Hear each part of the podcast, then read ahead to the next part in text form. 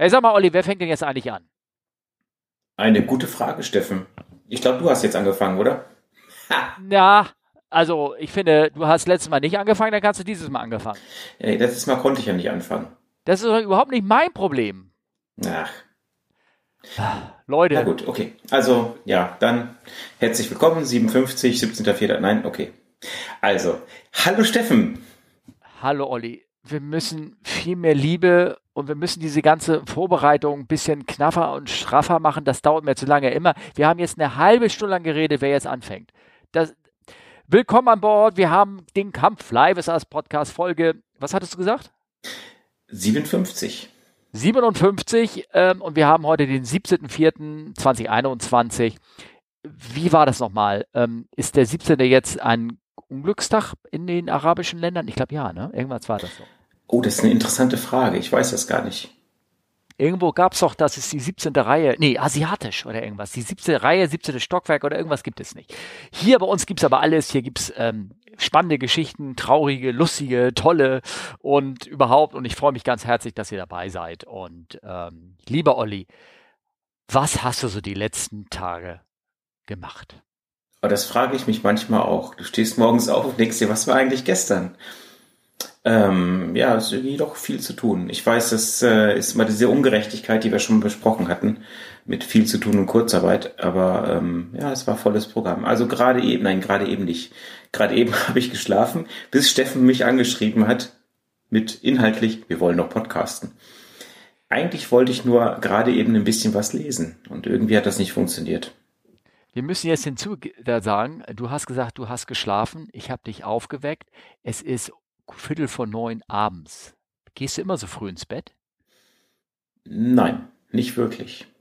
Aber also ich bin auch tatsächlich zeitig aufgestanden und äh, war auch schon ein bisschen im Simulator. Hab da mal wieder alles besser gewusst, wie so oft. Also mhm. geschult. Mhm. Ähm, ja, und irgendwie, irgendwie bin ich müde. Aber jetzt nicht mehr. Und deswegen freue ich mich wirklich total, dass wir jetzt noch eine äh, Aufnahme machen können. Ja, natürlich. Und die wird, ähm, die wird bestimmt fantastisch werden. Ich glaube, ich muss mal ganz kurz den Pegel hier ein bisschen höher drehen. Ich bin, glaube ich, ein bisschen leise. So, jetzt wird es, glaube ich, besser. Ähm, ja, was soll ich sagen? Also, wir sind hier in unserem Podcast gelandet und ich habe eine riesige Latte voll äh, Sachen geschrieben, über die wir uns gleich ähm, unterhalten können. Und ähm, erstmal wollte ich nochmal einen kleinen Nachtrag machen zu der letzten Folge mit Markus, wo ich dich ja so ein bisschen eiskalt überrumpelt hat nach dem Motto, übrigens, ich habe was mit Markus aufgenommen. Ähm, ähm, du weil, hast gesagt, du bist äh, fremd gegangen. Ja, ich bin fremd gegangen, das stimmt, das stimmt. Ähm, ähm, aber ja. Markus spricht nicht, und das ist nicht böse gesagt, gemeint, Markus, Markus spricht nicht so Hochdeutsch wie ich, oder? Äh, nee, da, da ja, aber das, ja, ja. aber, äh, aber keine Ahnung, ich, ich kenne ja diesen, euren Dialekt nicht. Vielleicht merke ich den gar nicht und äh, ist egal. Naja, auf jeden Fall, wir haben ja nun letzt, die letzte Folge gehabt und ähm, achso, erstmal wollte ich sagen, du hast viel zu tun. Natürlich, ich habe irgendwie wenig zu tun. Meine Fluglehrerschulung ist total zusammengebrochen. Wir sind ja in Hamburg immer noch ähm, im chronischen Lockdown. Unser Bürgermeister wird das auch noch verlängern, glaube ich, bis zum über den oder bis mindestens bis zum 7. Mai oder irgendwas in der Art. Also na toll, es ist da ähm, also alles äh, sozusagen auf Eis gelegt. Schauen mhm. wir mal. Ähm, äh, könntest, könntest du dann privat fliegen gehen oder ist es auch alles, also wenn du dich jetzt allein in so einen Flieger setzt, das ginge oder? Das würde gehen und interessanterweise habe ich das erst auch Montag vor. Hoffen wir mal, dass das Wetter ganz gut wird. Mhm. Ja, guck. Na? Kommst du ja. vorbei? Ähm, wie lange dauert das eigentlich zu dir darunter? Je nachdem, wie schnell du fliegst. Cessna 150. Äh, ein bisschen länger als eine halbe Stunde. 95 Knoten? Halbe Stunde? Äh, ein bisschen länger als eine Dreiviertelstunde. Okay. ähm, ja, oh Gott, äh, weiß ich nicht genau. Vielleicht, vielleicht wäre das wirklich was. Schauen wir mal. Ähm, was wollte ich sagen? Ähm, genau, das ist nichts passiert. Und du hast mir erzählt, du hast viel zu tun. Ich habe mich von Kollegen von der Technik unterhalten. Ähm, und da sagt er es genau das Gleiche. Also diejenigen, die noch arbeiten, die haben unglaublich viel zu tun. Ähm, und plus die Tatsache, dass natürlich viele Bereiche der Technik auch dort in Kurzarbeit sind. Das heißt, äh, sagt er, wenn er so Unterstützung braucht, mal wegen irgendwo, keine Ahnung, von der Rechtsabteilung oder irgendwas, dann stellt er auch fest, die sind auch in Kurzarbeit oder arbeitet auch nur einer am Tag äh, irgendwo in irgendeinem kleinen Büro und der ist dann auch zugemüllt. Also es ist alles irgendwie, ich glaube, das ist, wie das wahrscheinlich auch in eurem Umfeld überall passiert. Die Leute sagen, du arbeitest, also ich arbeite ja gar nicht, aber die, die arbeiten, arbeiten sehr viel, umso mehr und man hat das Gefühl, man kommt irgendwie nichts darum. Also ja, wobei Steffen, du musst dir, du musst dir Corona auch einfach, äh, das musst du ausnutzen. Also ich versuche jetzt mal so ein Beispiel zu konstruieren. Äh, nehme mal an, ich hätte einen wichtigen Termin, den ich, also jetzt bei der Arbeit, den ich überschritten habe. Mhm. Und also ich, in normalen Zeiten würde ich das bei der entsprechenden Abteilung sagen, so, hm, ja, Entschuldigung, äh, habe ich voll vergessen, bin ich drüber den Termin. Der hätte es ungefähr so gesagt, alles wäre explodiert und ich hätte den Anschiss meines Lebens bekommen. Corona-Zeit, ja, tut mir leid, ich habe das vergessen äh, und aufgrund der Corona-Pandemie, bla bla bla. Was ist die Antwort? Okay. Ja. Ja, okay. Gut. Ist es wirklich ja, so? Also du kannst tatsächlich, also das ist jetzt, soll jetzt keine Anleitung sein, dazu das zu machen, aber du kannst einfach sagen, das liegt an Corona und keiner fragt nach. So Fristen das, und so, total praktisch. Ja, das stimmt allerdings. Äh, wobei die, ähm, also um mal zur Fliegerei zurückzukommen, diese Extension der ähm, Lizenzen sind ja wieder, das war ja bis Ende März sozusagen, konnte man ähm, seine Lizenzen auch verlängern, wenn man, wenn sie abgelaufen war oder wenn, ne, du, was, mhm. ja genau, diese Sonderregel, die ist ausgelaufen. Also von der Seite ah ja, her kriegst du da keine, keine Verlängerung mehr. Aber äh, also es ist schon witzig, was man teilweise jetzt als Begründung, also man kann sagen, wegen, wegen der aktuellen Zeit geht das nicht und alle sagen, okay. Hm. Wobei, vielleicht wird uns der ein oder andere Hörer jetzt Feedback geben und sagen, dass es bei ihm nicht so ist, dass bei ihm die Hütte dampft und der Chef genauso Druck macht. Ne? Kann auch sein. Ja, also bei uns dampft die Hütte auch, davon abgesehen. Aber ähm, ich habe noch überlegt, wenn du, ähm, hast du das mitbekommen, äh, Quantas will dann doch vielleicht den 380 wieder in die Luft bringen, ne? Ja, ja, das ähm, haben die gesagt und auch die Briten haben nochmal ganz fest äh, ihre Konfidenz zum 380er geäußert. Insbesondere auch mit dem Hinblick, so wie ich das gelesen habe, da es ja kein anderer europäischer Betreiber mehr gibt, der die betreibt. Also mit anderen Worten, sie werden die Dinger wieder hinstellen und gucken, ob sie sie voll kriegen für gerade die 380 Liebhaber. Ob das, ja, hoffe, also ich gönne ihnen das. Ich würde es natürlich mir auch gönnen, ehrlich gesagt. Also es könnte natürlich ein Verlustgeschäft sein. Das wäre ungefähr so, als hätte man ein Überschallflugzeug, wo man sagen würde, ach komm, fliegen wir doch ein bisschen damit. Das äh, gibt mit Sicherheit Leute, die haben Bock darauf, damit zu fliegen. Wobei, ich glaube, die, die Concorde war immer sehr profitabel. Ja, ich glaube zum Schluss nicht, oder?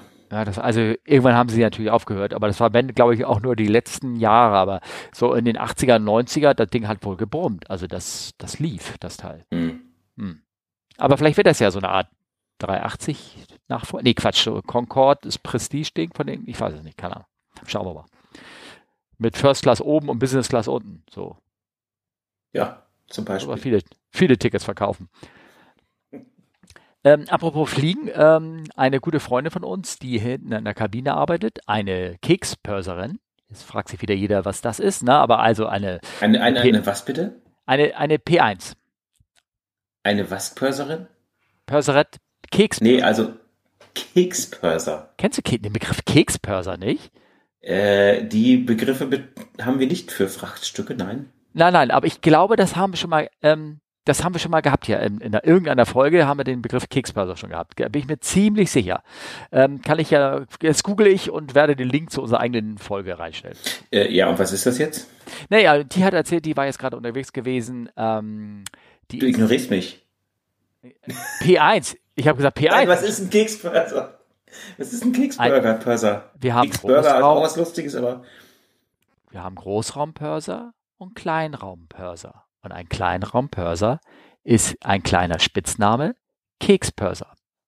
Weil der hat ja auch immer diese Kekse ins Cockpit gebracht. Und äh, das hatten wir garantiert, hatten wir das schon im Podcast. Jetzt sieht man mal, du hörst mir überhaupt nie zu. Hä? Hä? Was hast du gesagt? Wie bitte? Wie bitte? Ja, ja, ich weiß. So, ja. ja. ja. Ähm, nee, und äh, sie, sie war gerade in äh, Los Angeles hingeflogen, hin mit 30 und zurück mit 20 Gästen. Auch Aber die Fracht war teuer und hat sich gelohnt. Ja. Ja. Ja. Traurig, ne? Ja, irgendwie. Ja.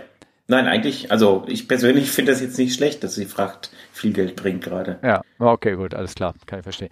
Naja, und ähm, so, was wollte ich eigentlich erzählen? Hast du eigentlich noch Nachträge zur letzten Folge? Ja, habe ich jetzt. Endlich bringst du wieder Struktur. Nachtrag. Also, und zwar, ähm, du hast ja so ein bisschen reingehört. Und zwar haben wir uns Einmal haben wir eine Frage ähm, gehört, da ging es um die, ähm, inwiefern die Reverser in die Start- und Landeperformance mit eingerechnet worden sind. Und da haben wir ein bisschen drüber schwadroniert. Und ich habe gesagt, ja, also bei manchen Landebahnen haben wir den Reverser eigentlich ähm, nie benutzt sozusagen. Und da muss ich mich natürlich nachdenken, nachträglich nachdenken, ein bisschen korrigieren. Es ist immer Verfahren, dass du zumindest den Reverser einmal aufmachst und guckst, ob er funktioniert und guckst, ob deine eigenen Bremsen funktionieren. Und wenn das passiert, dann äh, haben wir die Reverse wieder zugemacht. Also du hast praktisch, also wir sind nicht gelandet ja, und haben die Dinger nie benutzt, sondern wir haben einmal kurz, ah, es geht, zur Not könnten wir sie, also wenn die Bremsen jetzt nicht gehen, können wir sie noch benutzen, bevor wir da weiter die Landebahn runterrollen, sozusagen. Das wollte ich nur als Nachtrag zur Sedierung ja. und procedure-treuen Zuhörer ähm, nochmal erwähnen. So, dann Hast du schon so Zuschriften wie, also im OMB Kapitel 2.1 steht drin. Genau, genau, genau. Ich, kleinen Nachtrag, ich gehe mal wieder rein ins Private. Ich, ich habe ja das, ich weiß nicht, ob ihr es mitbekommen habt, ich glaube, ich habe es schon erwähnt, ähm, ich hatte meiner Frau vor äh, zwei Jahren schon einen Golfkursus geschenkt und äh, naja, nun arbeiten wir sehr wenig und wir anfänglich konnten wir den ja nicht ähm, ausüben letztes Jahr, äh, weil wegen Corona halt, ne? Und jetzt haben wir damit angefangen, schon letztes Jahr und sind auch voll damit eingestiegen. Und jetzt, lange Rede, kurzer Sinn, sind wir denn ähm, vorgestern zum ersten Mal mit einem anderen aus diesem Golfclub irgendwie da äh, gefahren. Und wir haben uns so ein bisschen, ähm, so ein bisschen über ihn so leicht gewundert, aber war ganz nett, aber irgendwie und wegen Oma-Regel komme ich jetzt rauf. Ähm, das haben Freunde von uns mitgekriegt, dass wir mit dem gegangen sind. Und ich bekam dann irgendwie vier Stunden später so eine SMS, wo drauf steht, ah, ich habe gehört, du bist mit Mike gegangen. Und bist du jetzt regelkonform? Und dann haben wir, das, das war das, was wir uns bemerkt haben, nämlich, dass er jeden Paragraphen auch gerne mitgeteilt hat, dass man jetzt das hier so nicht machen darf, sondern so. Und mein Ball ist übrigens falsch und überhaupt und wie immer so. Also, ne? du meinst, er, er könnte Simulator-Ausbilder werden? Ja, ja, genau. Du kennst dich, du hast gerade im Spiegel geguckt, ne? Ja, ich verstehe. Ja. ja, ja. Naja, auf jeden Fall, äh, das also kleine, kleine Abhang. Dann, okay, jetzt nach, ich schweife wieder ab und ich muss auch lang, du musst langsam anfangen zu reden, aber ich, meine Geschichten bringe ich noch zu Ende. Falsche Runway. Ich habe erzählt, gest, letzten Folge haben wir von der Äthiopien geredet, die Äthiopien Cargo auch, die auf einem falschen, falschen Flughafen gelandet sind. Und, ähm, und die eine noch hinterher geflogen ist und Gora und da noch gemacht hat. Ähm, das hat ich ganz doch, vergessen. Die wollten nach Kilimanjaro, oder? Also ich habe das jetzt nicht gehört, aber ich kenne das im Fall. Ja, nee, das war, der war vor fünf, sechs, sieben Jahren passiert oder noch länger. Es gab jetzt gerade vor zwei Wochen einen Fall, wo eine. Ah, stimmt, stimmt. Jetzt, wo du es sagst, genau. Das war genau. ein neuer Flughafen, der noch im Bau war, ne? Genau, richtig. Da sind die gelandet und die ganzen Bauarbeiter standen da und der ist so heimlich, so als wenn es ihn gar nicht gibt, ist so die, die längs gerollt und einfach wieder rauf das Ding und wieder weggeflogen. gibt auch keinen Tower, den Freigabe holen kann. Warum? Kann man auch wegrollen. Ne? Ja, ähm, eben. Oh, eben, eben. Und ein anderer, und das äh, wurde mir noch ange, äh, hat einer zu Recht auch gesagt, ey, wir haben das total verbockt, weil wir haben vergessen, dass ein drei, vier Stunden später ein zweiter Äthiopienflieger hingeflogen ist. Der hat es aber immerhin noch gemerkt in 300 Fuß und ist durchgestartet. Okay. ne? Aber mich wundert das, die haben, du kennst doch, ich meine, ja, so Frachter haben das auch, ne? Die haben auch TICAS und die haben auch Enhanced Ground Proximity Warning System, oder? Ja. Ja, gab ja lange Zeiten, da waren Frachter immer so exempted, die brauchten das nicht haben oder so. Ja, das ist also in nicht jetzt dünnes Eis, aber ich weiß, in USA operieren Fracht-Airlines unter einem anderen Chapter, also einem anderen Regelwerk.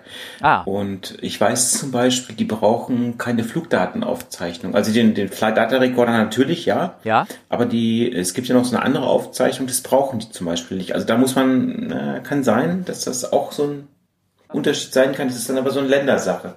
Ja, okay, gut. Weil mich würde das wundern, also dass, also wenn du so einen Flughafen anfliegst, ähm, der relativ neu ist, ist es eigentlich in der Regel so, wenn er ganz neu ist oder wenn die eine neue Runway haben, ist es eher so, dass dieser Flughafen ähm, nicht in dieser Enhanced Ground Proximity Warning System, das ist ein System, was sich warnt, wenn du den Boden zu dicht anfliegst, auch in Landekonfiguration, obwohl da kein Flughafen ist.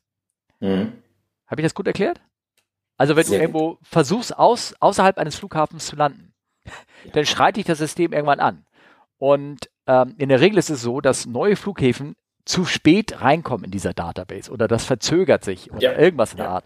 Und wenn so ein Flughafen noch gar nicht verbaut ist und freigegeben ist, dann müsste der eigentlich überhaupt nicht da drinnen sein in der Regel. Und dann frage ich mich, wieso der das ihn nicht gewahrt hat. Ne? Also ich, naja, ist egal. Aber ja, es ist ein bisschen wie diese, also ist schon sehr, sehr lange her, so ein Unfall in China, wo die Piloten auf dem Voice Recorder das letzte gesagt haben auf Chinesisch. Weißt du, was dieses Pull-up bedeutet? Ja, genau. Mal, also jetzt ein bisschen. Ach, wo war das? waren Cargo-Piloten, ne? Die sind bei Äthiopien wahrscheinlich auch, wie bei uns auch, ne? So ein bisschen. Ja, es ist Sodom und Gomorra. Ja, ja, Freitalks, ne? Das sind halt dann. Mhm. Mhm, mhm. Ich glaube, ich glaube, du haust mich gleich. Na, also das, gut. das wollte ich nochmal so als Nachtrag drehen, dass es irgendwie auch irgendwie komisch finde, dass an so einem Flieger, der am falschen Flughafen fliegt, dass der, dass das nicht bemerkt wird. Na, ist egal. Also noch ein anderes Ding, so technische Hilfen. Und den letzten Nachtrag, ähm, ich ich, jetzt muss ich irgendwie gerade, doch, wir haben uns letztes Mal über die Evergiven, glaube ich, unterhalten auch, das, mhm. dieses Schiff. Und ich habe mir das, hm, ich habe gerade letztens äh, in so einem, wieder Clubhouse mal wieder, in so einem Talk da mit jemandem geredet, der eben sowas macht, nämlich so Schiffe beladen, bekatern, betreiben. Und der hat das alles nochmal so ein bisschen bestätigt, dass das wohl der Grund ist, dass die, also dieses Schiff halt ähm, an den Uferrand rangedrückt wurde durch den Wind, dann ähm, hat, war er so dicht dran, dass es diesen Bank, diesen Sogeffekt gibt, weil ne, die Strömung mhm. schneller zwischen dem Schiff und dem Ufer geht, schnellere Strömung vorbeifließt als auf der anderen Seite des Schiffes, weil da kein Ufer ist. Da gibt es diesen Venturi-Effekt, ne, so der Druck sinkt und das saugt dich so noch weiter ran an die Küste, an dieses Ufer von dem Kanal und dann hat er dagegen gesteuert, musste er auch ähm, und dann hat er, weil er sehr stark gegensteuern, kam er in so eine Schwingebewegung rein. Hinten das Heck hat gependelt, dann hat er noch extra Gas gegeben, um die Ruderwirkung zu erhöhen, ähm, um das wieder einzufangen. Dieses PIO, was es denn da gegeben hat, sozusagen ein kleines, über PIO reden wir nachher auch nochmal. Ja, und dann hat sie am Ende ähm, dann zerrissen. Also das, wie er meinte, das wäre eigentlich nicht mehr vermeidbar gewesen. Ja, ja, also nur so als Nachtrag. Also ich fand, ich, ich fand, ich, wir haben ja nicht drüber gesprochen, glaube ich, wir beide. Ich äh, fand dieses Bild so schön, dieses riesige Schiff und diese eine kleine Bagger, der davor am Baggern war. Ja, genau. Und jetzt dachte ich, ich fühle mich manchmal so wie dieser Bagger gerade. Ja, ich glaube, wenn du, da, wenn du da, es gibt ja so eine Portale, die sammeln diese Memes. Und da gibt es von denen, glaube ich, hunderte, die Dinger voll sind. Ich habe das Ding übrigens auch gleich mal, und da gibt es auch ein, ein Blank, Blankfoto von dem. Das habe ich mir erstmal schön meine Database gesichert, falls ich mal wieder ein Meme basteln muss oder irgendwie sowas. Aber jetzt kommen wir doch endlich mal zur Sache. Wir haben Fragen bekommen von Charlie zur Flugplanung. Das kam über E-Mail rein. Magst du da endlich mal was sagen und das vorlesen? Ich kann aber so also vorlesen. Ich, ich bin in der Rolle, blöde Kommentare geben eigentlich ganz gut, aber okay, ich mach das mal. Ja, du kannst, Moin, Steffen, kannst wirklich besser lesen. Ja. Moin, Olli. Cooler Podcast. Macht echt Spaß, euch zuzuhören. Dankeschön, Charlie. Ja, ähm, ja. Ich habe eine Frage, wie die wetterbedingte Umplanung einer Flugroute vonstatten geht. Hintergrund ist folgende oder diese Erfahrung. Vor ein paar Jahren bin ich mit Air Canada von Frankfurt nach Toronto geflogen. Das Boarding für den Flug startete pünktlich.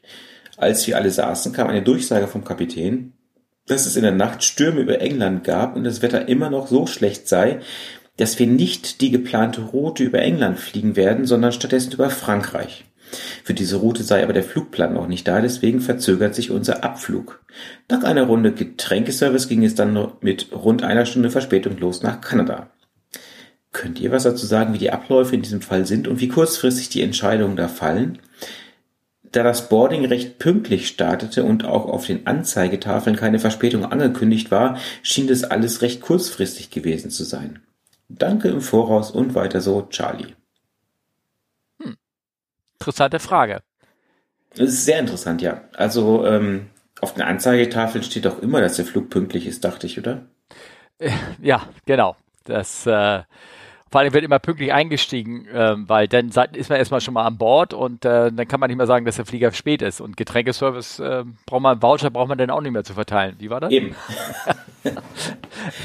ähm, ja, ja, also ähm, wir wollen gerade auf welche, wie heißen die Gesetze, die Verspätungsregeln für Passagiere und so? Ja, Blackwatch, ne? Ja, ja, genau, richtig. Aber ich weiß gar nicht, ob das vor ein paar Jahren und überhaupt in Kanada überhaupt gilt. Ne? Ja. Ähm, ähm, ja. Er kann, nee, von Frankfurt nach Toronto. Okay, alles klar. Äh, jetzt habe ich gedacht, das wäre andersrum gewesen. Okay, gut. Ähm, ja, was, also was planst, plan, planst du um? Also ich meine, für die Kisten ist es ja egal, ob es ein bisschen wackelt oder nicht. Naja, ich könnte mir jetzt vorstellen, wenn da jetzt ein Sturm war, ähm, vielleicht äh, haben die eine Sache bekommen, dass das Wetter schlechter war und dass der Flieger dadurch äh, zwar die Route geplant hat und dann hat aber der, die englischen Lufträume gesagt, nee, also Wetter ist immer noch so schlecht und wir haben ja echt schwer zu tun. Ähm, wir verteilen Slots, also beziehungsweise wir ähm, lassen nicht mehr so Flieger durch und auf einmal hätte der Flug äh, wie einen drei Stunden Slot gehabt, um da oben durchzufliegen, weil das ist ja dennoch von Frankfurt nach ähm, Toronto, also das ist ja noch innerhalb des europäischen Luftraums und da werden die Flüge noch sozusagen mit einem Slot, also mit einer dieser fest vorgegebenen Startzeit vergeben, basierend darauf, dass irgendein Sektor, durch den man durchfliegt, äh, Einschränkungen vergeben hat, dass er halt nur noch irgendwie fünf Flieger in einer Stunde akzeptiert statt äh, 40 oder irgendwie sowas. Und dann, ja, dass das, das äh, passiert ist, könnte ich mir vorstellen. Ja, aber also jetzt kann ich jetzt mal ganz doof fragen. Ich dachte, man fliegt über den Stürmen drüber hinweg, über den Wolken das ist ja auch nur eine Erklärung. Vielleicht sind das auch nicht Stürme. Ja, also du weißt, was ich meine, ne? Also es, ja, klar. Ja, vielleicht gab es da wirklich Turbulenz und die Leute haben ähm, haben gewisse ähm, ähm, haben sozusagen gewisse Teile des Luftraums nicht mehr benutzt und sind alle runtergegangen und dann haben die Lotsen, ich meine, das kann schon passieren, wenn, wenn alle sagen, du, ich bin hier in 330, das wackelt so, ich will unbedingt runter auf äh, äh, 280 und auf einmal ist der Level 280 voll und ähm, mhm. dann haben sie gesagt, nee, bevor mir das jetzt nochmal passiert und ich die gar nicht darunter lassen kann und die schreien da oben um Hilfe und wollen immer runter, dann, ähm, dann lassen wir das und machen wir den Luftraum zu. Ja. Mhm. Also so, könnte ich mir vorstellen. Und ja, dann möglicherweise, ja, erzähl, ich halte meinen Mund. Ja, und ich meine, der Flugplan ist noch nicht da. Ich glaube eher, dass es auch ein Slot war über Frankreich, oder? Das oder eine andere Sache, das hat Charlie vielleicht gar nicht mitbekommen dann, weil in Frankfurt, glaube ich, geht das so ohne, ohne großartige Ansagen oder vielleicht hat er die Ansagen auch nicht mitbekommen, dass sie nochmal nachgetankt haben. Hm, ja. Na? Ja, aber wenn er schreibt, für diese Route ist noch kein Flugplan da. Mh, hm, ja, gut.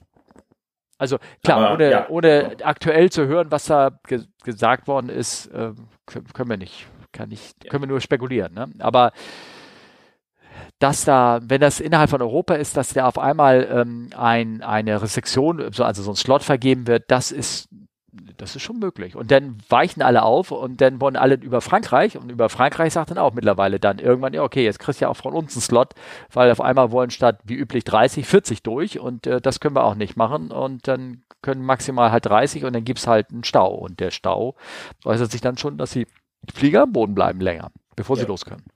Ja, das stimmt. Hm. Ja. Ist das eine mögliche Erklärung, Charlie, die dich zufriedenstellt? Haben wir dich damit abgespeist sozusagen? Entschuldigung. Aber wir haben noch äh, eine Ja, also Entschuldigung, Charlie, wer, kann, wer kann ich nicht sagen, ne? weil ich weiß es nicht genau. Ne? Ja. Ja. Äh, wir haben noch eine weitere Frage, die lese ich mal vor, dann kannst du die nämlich beantworten. Oh, okay. Oh, oh, oh. Und zwar ähm, eine Folgefrage. Ist das äh, von, von wem genau? Raphael. Aha, okay. Ähm, wie recht, also ihr schreibt, ich hätte noch eine weitere Frage. Wie rechnet ihr denn die Performance in der Praxis aus? Also Performance, da geht's um Start- und Landedistanz und sowas alles. Ähm, die Faktoren, die man beachten muss bei Contaminated Runway, oh Gott, jetzt geht's los. Upslope, Downslope, Headwind bzw. Tailwind etc. sind doch eingespeichert und man muss es nur noch eintippen, um also jetzt hat er eine Menge Abkürzungen geschrieben. Ich dekodiere die gleich mal. Accelerate äh, Stop Distance, Take-off Todre sagt mir tatsächlich gerade nichts. Take-off Distance Run. Ah, Take-off Distance Run oder auch Landing Distance Run auszurechnen. Äh, dann noch eine Frage mit der Navigation im Polbereich. Tut das IRS oder das FMS sich nach einem Grid-Heading ausrichten oder wie wird das heutzutage bewältigt? Boah. Dir noch gutes Durchhaltevermögen in deiner Quarantäne. Dafür bist du mit Sicherheit gemeint, Steffen. Ja, genau. Ja, die vorbei. Ähm, Mittlerweile bin ich ja nicht mehr drin, aber alles gut. Sehr schön. Und wir sollen Grüße an Tim ausrichten. Ja, haben wir gemacht. Ähm, genau. Damit haben wir eigentlich schon alles getan, ne? Wir haben es vorgelesen. Äh. Gruß aus dem Angerät, der können doch alle jetzt auflegen, oder? ja, genau. ja, genau. Äh. Äh, ja, ja. ja, äh, Steffen, sag doch mal, hier Performance ist doch ein total tolles Thema. Totales, tolles Thema. Ne? Da ich jetzt zu Hause bin, nur Theoretiker, kann ich auch darüber ein bisschen ähm, Eben. Ähm, plaudern. Also erstmal müssen wir, glaube ich, den Begriff Contaminated Runway auch nochmal ein bisschen ähm, in Deutsch reden. Contaminated ist eine Runway, mit der mehr als 25 Prozent der Runway mit irgendwas ähm, äh, bedeckt ist. Entweder mit Schnee, mit Eis, mit äh, mehr als Sch wie viel? Schneematsch. Schneematsch um wie viel, wie viel Prozent, wie hoch Wasser? Drei ja. oder sechs Millimeter? Sechs, sechs, ne? sechs Millimeter Wasser ähm, bedeckt. Also wenn da große Pfützen auf der Bahn stehen und da mehr als 25 Prozent von der Runway mit bedeckt sind, dann ist die Runway contaminated, also kontaminiert sozusagen. Und vielleicht, ganz kurz, Steff, vielleicht musst du nochmal erklären, also wir müssen für jeden Start ausrechnen, können wir starten, mit welcher Geschwindigkeit und sowas. Und äh, das ist die sogenannte Performance. Für die Landung gibt es dasselbe nochmal. Mhm. Und da muss man halt eine Menge mit einberechnen. Und äh, so halt auch die der Zustand der Bahn, weil die ist natürlich davon abhängig, wie gut oder schlecht man bremst. Äh, Contaminated Runway habe ich noch im Angebot, eine Sanded Runway. Mm. Ah, okay. Ah, das ist so wüstentechnisch, ne? So. Nee, das ist im, äh, im Winter in Anchorage, Alaska. Die kippen nämlich Sand auf die Runway, äh, weil äh, normales Streusalz oder chemische Enteisungsmöglichkeiten nicht mehr funktionieren. Ah, also aber Sand auf das Eis sozusagen. Ja, auf den Compacted Snow. Ja, ja, okay, cool. Okay, alles klar. Ähm, ja, also man, ähm, genau, man berechnet das aus und er hat schon recht. Ne? Also die, die generellen, da, das macht man natürlich nicht mehr mit der Hand. Das geht irgendwie auch gar nicht, würde viel zu lang dauern. Das hat Steffen äh, früher mal gemacht. Genau, da komme ich gleich drauf. Das ist ganz interessant, gut, dass du drauf holst. Also, äh, mittlerweile ist natürlich alles im Computer. Wir haben einen Rechner, der hat auch teilweise die alten Re Rechner, die wir vor 15 Jahren hatten, die haben da auch mal schon an einer Runway so eine Minute gerechnet, bis sie damit fertig waren.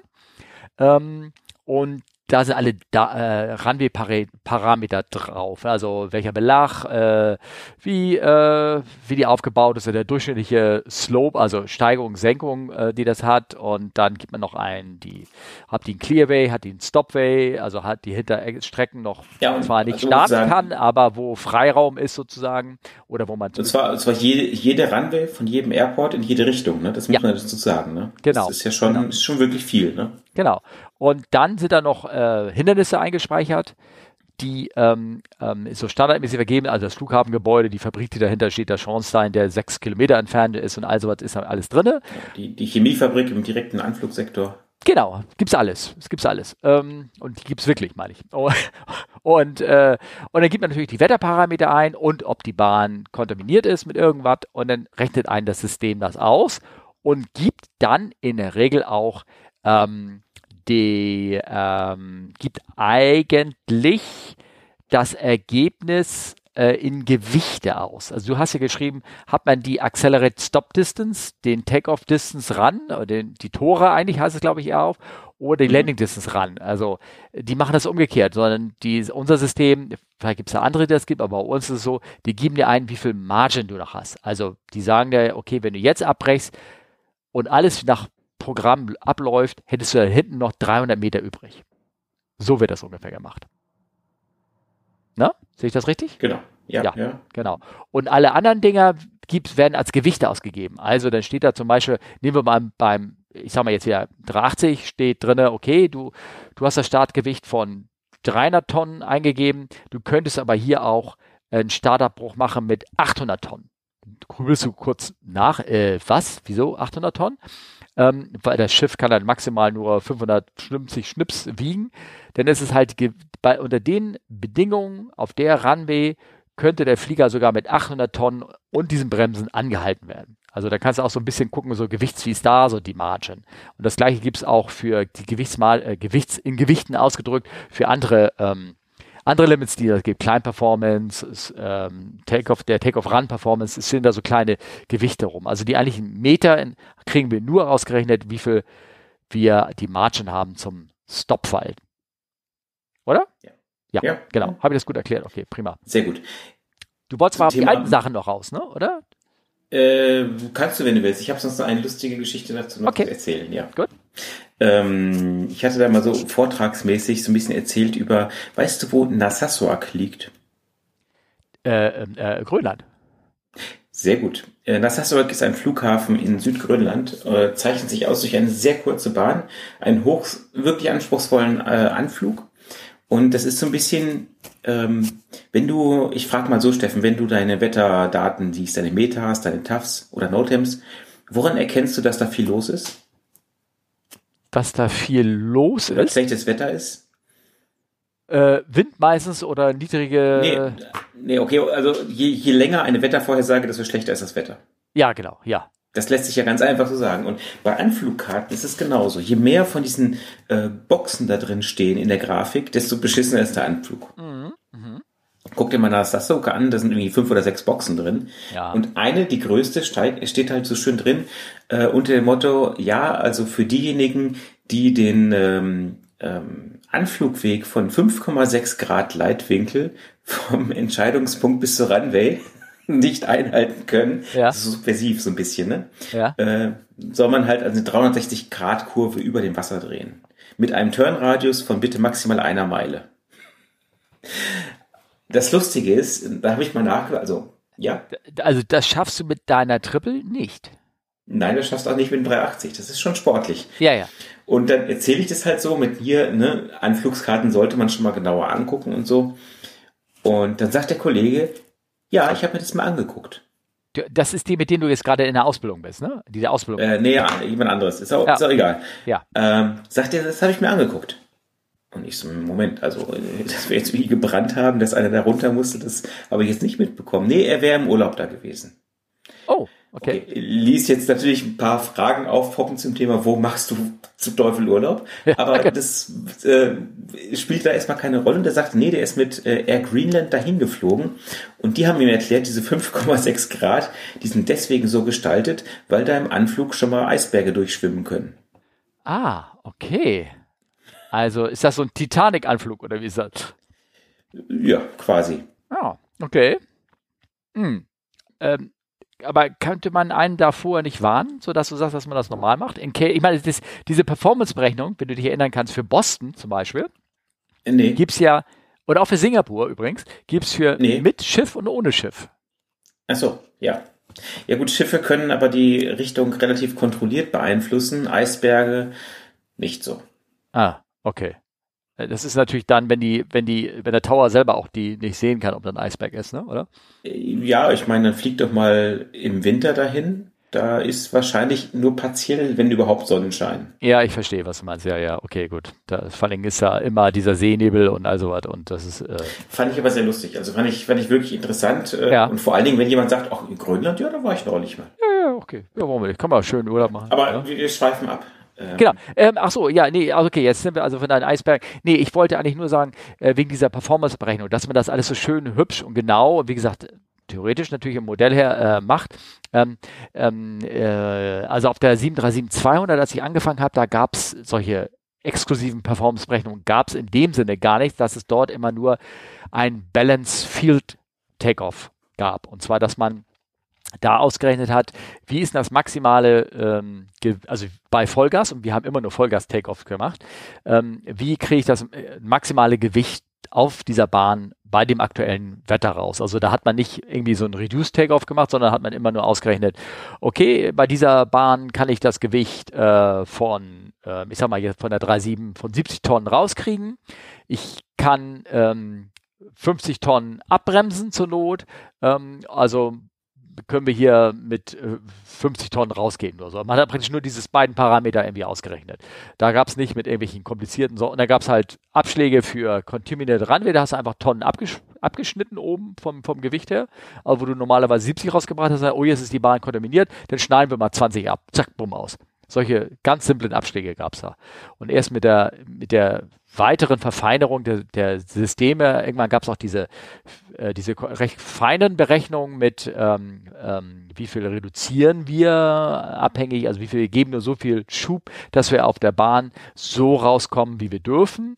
Dadurch sparen wir die Triebwerke. Das hat man am Ende auch am Anfang ohne Computer gemacht. Da gab es halt große Tabellen. Für jede Runway gab es eine eng bedruckte DIN A5-Seite, wo du mit deinem Gewicht und der Temperatur reingegangen bist und dann hast du so zwei Zahlen gehabt, die konntest du kombinieren und dann hast du deine Take-Off-Performance gehabt. Also nur mal so als Nachtrag von der Geschichte. Genau, wenn ihr einen Piloten irgendwann mal habt und ihr wollt wissen, wie alt er ist, ja, und ihr wollt nicht direkt fragen, wie alt bist du eigentlich, du dann hört auf diese Erzählungen damals auf dem, so, und das Muster, was dann kommt, dann könnt ihr ungefähr einschätzen, wie alt der Pilot ist. oh. Also mit dir mache ich nochmal einen Podcast. Also ja, wirklich, ja. das ist ja, okay. Oh. Ich gehe weiter zur nächsten Frage. So, Killers. Also damals auf dem 320, ne, Steffen? Ja, genau. Äh, verdammt. Ja, verdammt. Ja, aber auch da, da hast du auch mit diesen Zetteln angefangen. Oder? Oder hast du das Nee. immer schon mit Computer gearbeitet? Nee, ich bin ein Computerkind. Ja, okay, ich merke das schon. Ja. mhm. Also wir haben es in der Ausbildung, haben wir das tatsächlich mal gemacht, weil wir das für die drei Sieben dann berechnet haben in der Flugschule. Aber das war mir so, weil der Lehrer sehr alt war und gesagt hat, das haben wir damals immer so gemacht, jeden Tag. Ja, ja, ja, okay. Das ging aber relativ schnell. Du hast, das war, das war eine simple Tabelle, wo du reingegangen bist, ne? Auch so Zahlenketten und dann war gut. Ja, ja, aber am Anfang braucht man halt. Aber ähm, der ähm, Raphael hatte noch eine weitere Frage gestellt, äh, wo wir nämlich schon bei Eisbergen sind, Navigation im Polbereich. Ähm, ja, fragte er, tut das IRS oder das FMS sich nach einem Grid-Heading ausrichten oder wie wird das heute gemacht? Bist du schon mal im Pol geflogen, Steffen? Nein, ich habe aber letztens, und das fällt mir ein, ein, ein Bild bei Twitter gehabt, wo einer exakt über den Pol rübergeflogen ist und sein FMS auf, ähm, ja, er hatte das anscheinend, ich weiß nicht, wie er, wie er geflogen, vielleicht ist er nach Grid geflogen. Und dieser Grid, also müssen wir, kannst du mal ganz kurz erklären, was Grid ist?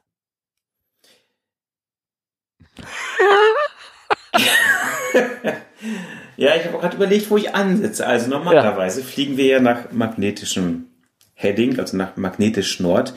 Und ähm, das Problem ist natürlich, das kommt, ist natürlich historisch bedingt, das kommt daher, dass man einen Kompass früher verwendet hat, ganz klassisch. Und ähm, in bestimmten Bereichen, gerade weit nördlich und über Neufo also Nordkanada, ist natürlich die, okay, ist die Inklination nämlich so groß. Was war nochmal Inklination, Steffen? Das ist der Winkel, mit dem das Magnetfeld die äh, Horizontale der Erdoberfläche schneidet. Also, Ich äh, mache gerade einen Fluglehrer Kursus. Was Ach, denkst scheiße, du denn? Stimmt, ja. ja, also die äh, Magnetfeldlinien gehen ja irgendwann in die Erde rein und äh, da, wo sie dann quasi senkrecht da reingehen oder sehr schräg, da funktioniert der Kompass nicht mehr so gut. Das heißt, in dem Bereich, äh, auch wenn man einen echten Kompass hat, funktioniert er nicht mehr. Und äh, da gibt es auch Karten, wo das eingezeichnet ist, so ungefähr, ab wann das Ding nicht mehr funktioniert. Und ähm, da fängt man dann an, mit rechtweisend Nord äh, zu navigieren. Das heißt, dass ähm, das geografisch Nord, äh, also da, wo der Nordpol ist, bei, bei, bei einer Breite von 90 Grad, das ist dann auch da, wo das Ding hinzeigt. Ich muss, Das glaube Problem ich, ist dann- Wasser drücken. Bang, wrong. Ja, bitte. Oder? Grid. Ja, was, ähm, Na, also ich bin jetzt erstmal bei True North. Jetzt be- beruhig dich erstmal. Ach so, okay, ich dachte, du machst bei Grid. Okay, alles klar. Ich muss das ja aufbauen, didaktisch aufbauen ist das doch. Ach, Steffen, also das heißt, in nördlichen Bereichen fliegt man mit nach True North, also nach dem äh, geografischen Nord. Ähm, das Problem ist natürlich, ähm, je weiter man zum Nord- oder natürlich Süd Südpol kommt, ähm, desto mehr laufen hier die ganzen Meridiane zusammen und desto komischer wird das ja von der Berechnung her. Das heißt, im Extremfall, wenn man jetzt exakt, exakt über dem Nord- oder Südpol ist, wenn man nach zum, zum, also wenn man am Nordpol ist und aus dem Südpol fliegen will, dann kann man ja in jede Richtung fliegen. Es ist ja überall gleich lang. Das ist natürlich für Computer ganz schwer zu berechnen. Und deswegen macht man in dem Bereich die Grid-Navigation. Grid-Navigation ist im Grunde genommen, dass man oben, unten auf die Pole quasi einfach ein, ein Raster drauflegt und danach navigiert. Ja, sehr schön. Gut gemacht. Wunderbar. Also, ne, so ein, ein, ähm, man tut so, man könnte mal auch sagen, also ein bisschen vereinfacht dargestellt, der Äquator, der geht, Moment, geht dann gerade sozusagen über dem Nordpol direkt rüber und man, man legt ein anderes Gittersystem rüber. Dadurch Ja. wird es dann wieder einfacher sozusagen von der Berechnung her. Sehr schön. Mit der Inklination, mit dem Kompass, horizontale Magnetfeldstärke hattest du auch gesagt, ne? Das, das weshalb das so Mhm. schwach wird, ne? Natürlich. Kompetenter. Ich, schon, ich, war- ich habe gerade mein Fenster aufgemacht, deswegen war ich kurzfristig weg. Deswegen. Ja. Du Naja. hörst mir nicht zu, Steffen. Doch, ich höre, wie, wie, wie bitte? Nein, ähm, äh, was wollte ich sagen? Und das Video, was ich da letztens bei Twitter, und ich werde das jetzt nochmal hier gleich als Link reinposten, bitte auf euren, euer Bild jetzt gleich klicken oder so, ähm, zeigt, wie einer genau über den Pol rüberfliegt, anscheinend genau in so eine Art Grid-Nav oder irgendwie, oder auch magnetisch gestellt, ich weiß nicht genau, auf jeden Fall kippt der Kompass einmal so um 180 Grad herum. Total lustig. Also ich habe das Video auch gesehen und äh, ich fand das schon, ich fand es witzig. Ja, ähm, ich weiß aber jetzt, um das mal so zum, zum 3, äh, 340er, ich gehe jetzt mal alte Geschichten zurück, 340er, da hast du, sobald du über irgendeine ähm, eine Breite hinausgeflogen bist, ich glaube, das war, ich sag mal 80 Grad Nord oder 84 Grad Nord, wenn du höher geflogen bist, dann hat das System automatisch, ohne dass du irgendwas machen konntest, umgeschaltet von magnetischer Navigation auf True Nav. Also du, du hättest das gar nicht zurückschalten können. Also das hättest du gar nicht auf magnetisch schalten können, sozusagen. Aber das, deswegen kann man ja trotzdem dieses Bild haben, was es da gab. Und ähm, auf dem 380er konntest du, ähm, kannst du, konntest du immer, egal wo du warst, umschalten und ähm, du kannst auch schöne Effekte mit jetzt ähm, das anzeigen so. Ja, vor allen Dingen beim 340 hast du einen total guten As äh, Effekt, wenn du über diesen 84 Grad Nord das Arrival neu eingegeben hast. Kennst du das? Nee, das quasi nicht, ne? Ist ein total cooler Effekt, wenn du über 84 Grad Nord, also immer wenn du in diesen TrueNav-Bereich automatisch reingegangen bist und du hast dieses Anflugverfahren vom Zielflughafen eingegeben, hat er was gemacht? Hat er das auch in True berechnet dann, oder? Nein, er hat die komplette Route gelöscht, komplett alles. Oh. das war tatsächlich, ist kein Scherz, ist ein Bug, der, also ich weiß, lange beim 340 drin war. Also wenn die Kollegen sind, die 340 fliegen, die können das vielleicht bestätigen. Ähm, da stand halt im Handbuch dann einfach drin, also wenn Sie bitte über der Nord 84 Breite sind, das mhm. äh, Arrival Procedure bitte nicht eingeben. okay. Ja, ja Hintergrund, äh, würde man den Fehler beheben, müsste man Teile halt wieder neu zulassen und durch eine, äh, also müsste man halt wieder Sachen zulassen und das war zu teuer. Es ja. war viel günstiger, das ins Handbuch zu schreiben mit, ach, don't use it. Das ist ja so häufig so, dass solche Sachen so geregelt werden. Ne? Hm. Ähm, ähm, wobei ich glaube, das würde, ist ja weniger ein Airbus-Problem dann, sondern mehr ein Problem des, äh, des NAV-Providers. Ne? Ich weiß nicht, wer da ist. Das Honeywell? Ja, kam nur beim 340, glaube ich. Ne? Ah, okay, gut, alles klar. Hm, weiß ich nicht, keine Ahnung. Ähm, genau, also, also wir haben ja eigentlich seine Frage damit beantwortet. Ja. Also, da wir ja, also das IRS löst das intern und das FMS kann es bei moderneren Fliegern so darstellen, wie du möchtest. Wollen wir mal so sagen. Und ähm, es gibt, wie ich habe noch, ich habe mir ja auch einen Satz Papierkarten und so aufbewahrt, da gibt es überall noch Grid-Karten, ähm, die, wo das Grid-Gitter eingezeichnet ist. Aber letztendlich benutzt wird es, glaube ich, wirklich nur, wenn du noch so eine alte INS-Kiste hast, also irgendwie so ein 200er Jumbo oder irgendwas Altes, was äh, noch klassisch ähm, ohne FMS navigiert ist. Für die wird das, die müssen sowas ähm, machen. Aber ich glaube, unser FMS und modernere können das, wobei nicht jedes FMS ist zugelassen, so hoch zu fliegen. Es gibt manche FMS, ich glaube, mit so einem mit so einem Standard 320er FMS kannst du gar nicht äh, über 85 Grad Nord hinausfliegen, denn sagt er, geht nicht und hört auf, sozusagen. Okay. Also ich weiß nicht, ob es aufhört, aber es, es gibt manche, also selbst der, der 380er hat ähm, eine Beschränkung, dass du nicht, nicht südlicher als 85 Grad Süd oder sowas fliegen kannst. Nord ja, aber nicht Süd. Okay. Meine ich, also ohne Gewehr. Ich müsste jetzt im Handbuch nachgucken, ob das stimmt. Äh, frag mich am besten beim nächsten Podcast nochmal. Musst du mal in deine Kiste rein. Guckst du mal Handbuch bei dir, hä? Limitation. Ist kein Problem. Weißt du, Handbuch sagt konkret, krasser ja, Flieger, genau. kannst Guck du fliegen rein. überall. Genau, genau. Irgendwas. Äh, genau, so, so ist es. Ähm, ja, ich hoffe, Raphael, den ich letztes Mal fälschlicherweise Erik genannt hatte, ähm, ich hoffe, deine Frage ist damit beantwortet. Hoffentlich. Ich habe ja noch. Ich denke. Ja, ich denke, ich habe da noch ähm, eine, äh, noch eine Folgefrage. Wir machen ja nur Folgefragen, aber ich hoffe, es ist spannend für auch für diejenigen, die vielleicht die anderen Folgen nicht gehört haben. Und zwar hat Sebastian ähm, Folgendes gefragt. Und zwar haben wir da, habe ich da ausgiebig breit und weit schwadroniert über Rutschen und mich über die verschiedenen Systeme da ausgelassen, die es da so gibt. Und er hat folgende Frage gestellt. Eine Frage habe ich noch zu den Oberwing Exits.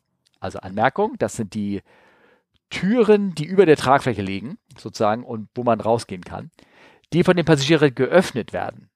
Werden die Passagiere im Briefing angewiesen, bei einem einseitigen Brand die betroffene Seite nicht zu öffnen? Gibt es in der Konstellation auch ein Signal von euch aus aus dem Cockpit, dass nur zu einer Seite evakuiert wird? Fragezeichen. Wie machst du das denn bei der Fracht, Olli? Also da sage ich, alle Pakete bitte sofort aussteigen. genau. Ähm, nee, wir haben ja, ja, tatsächlich keine Türen da hinten. Also von, also für uns ist es ja wirklich egal. Aber du bist doch mal 320 geflogen. Wie war es denn da? Ja, also da ähm, braucht man zum Glück nie evakuieren. Nee, also äh, mein Ernst. ähm, es gibt natürlich die entsprechenden Kommandos, äh, Keep Closed Doors sowieso. Ähm, das ist aber ein Kommando, wo ich denke, das geht mir an die Flugbegleiter. Ähm, tja, ist schwierig. Ich glaube aber ehrlich gesagt, wenn es wirklich brennt auf der Seite, dann wird keiner in der Situation so aus, auch aus Instinkt schon mal nicht die Tür aufmachen. Ähm, ähm, also mit, äh, wir hatten ja konkret diese Türen auf der 737, wo kein Flugbegleiter saß. Das heißt. Ja, gut, ist ja beim, beim 320 ganz klassisch ja auch. Ne? Ja, ist, sitzt Oder ja bei nicht, 320 Familie.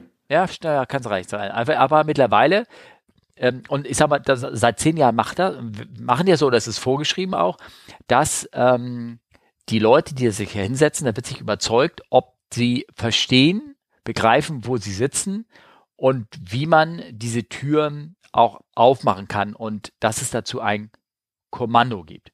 Darüber werden die kurz aufgeklärt. Und wenn sie das nicht begreifen oder das äh, gleich sagen, oh, ich kann das nicht, so eine Tür aufmachen, dann werden sie umgesetzt.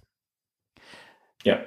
Genau. Ähm, machen die Amerikaner übrigens schon seit sehr, sehr, sehr langer Zeit. Wir machen das erst irgendwie in Europa seit 15 oder 10 Jahren oder irgendwie sowas. Vorher war das irgendwie auch wurscht anscheinend.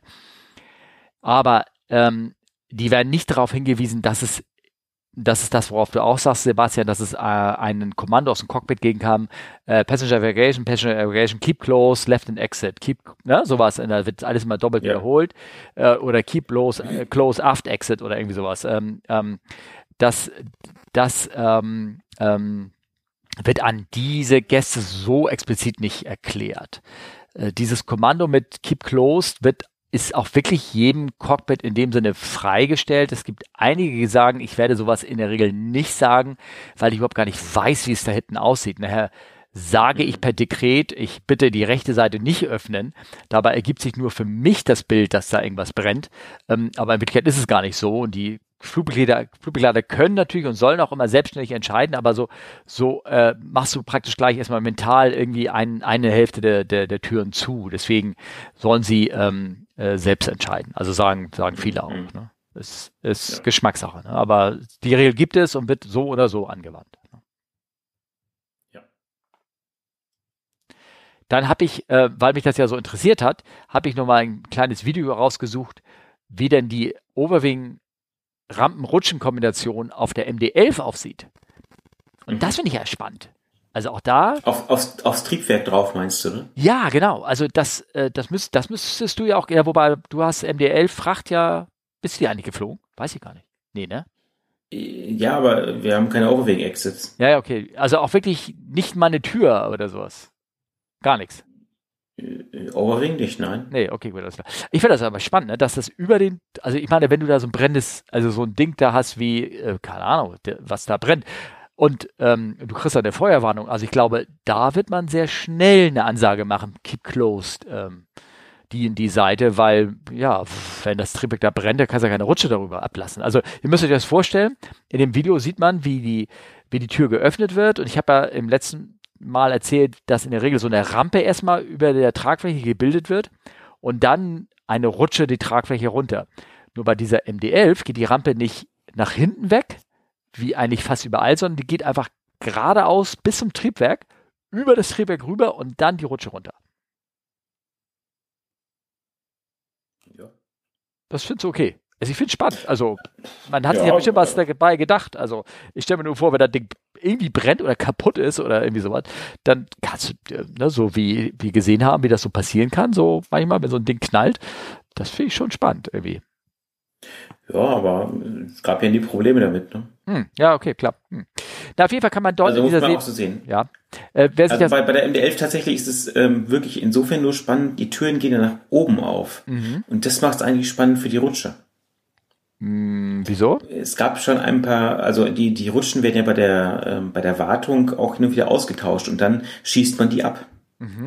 Und es ist tatsächlich schon das ein oder andere Mal vorgekommen, dass die Rutsche nicht nach außen gefallen ist. Hm. Mhm, sondern nach innen. Äh, und sich da aufgeblasen hat. Das ist äußerst schlecht. Das ist äußerst schlecht, weil dieser Rutschenstoff mit einem Messer mal eben nicht so durchtrennt werden kann und man auch meistens nicht so direkt ein Messer in der Tasche hat. Ja, ja also jetzt mal ganz, also für die Zuhörer, ähm, es gibt ja Fälle, wo ähm, man außersehen eine Tür in Flight geöffnet hat, wenn so ein Cateringwagen dran stand. Ja. Und diese Rutsche, die bläst dann gnadenlos in diesen Cateringwagen rein, wo vielleicht noch ein Mensch drinne steht, mit der gerade so einen Wagen da vor sich stehen hatte oder irgendwas. Und der wird in die Ecke gequetscht. Also es gab ja schwerste Verletzungen noch. Bis, ja, genau. Und bei, also es gab halt Rutschenabschüsse bei einer MD-11, die, wo die Rutsche nach innen aufgeblasen hat und der Techniker hatte nur das große Glück, dass er halt quasi ins Cockpit gestolpert ist. Hm. Ja, okay.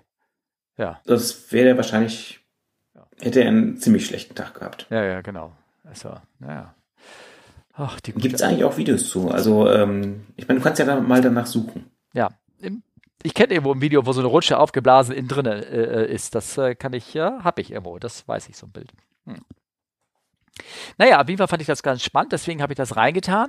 Ähm, ich habe nochmal ein Bild, das kommt in die Shownotes, äh, wo man sieht, ähm, wie das denn aussieht, äh, wenn so ein Jumbo ohne Fahrwerk landet.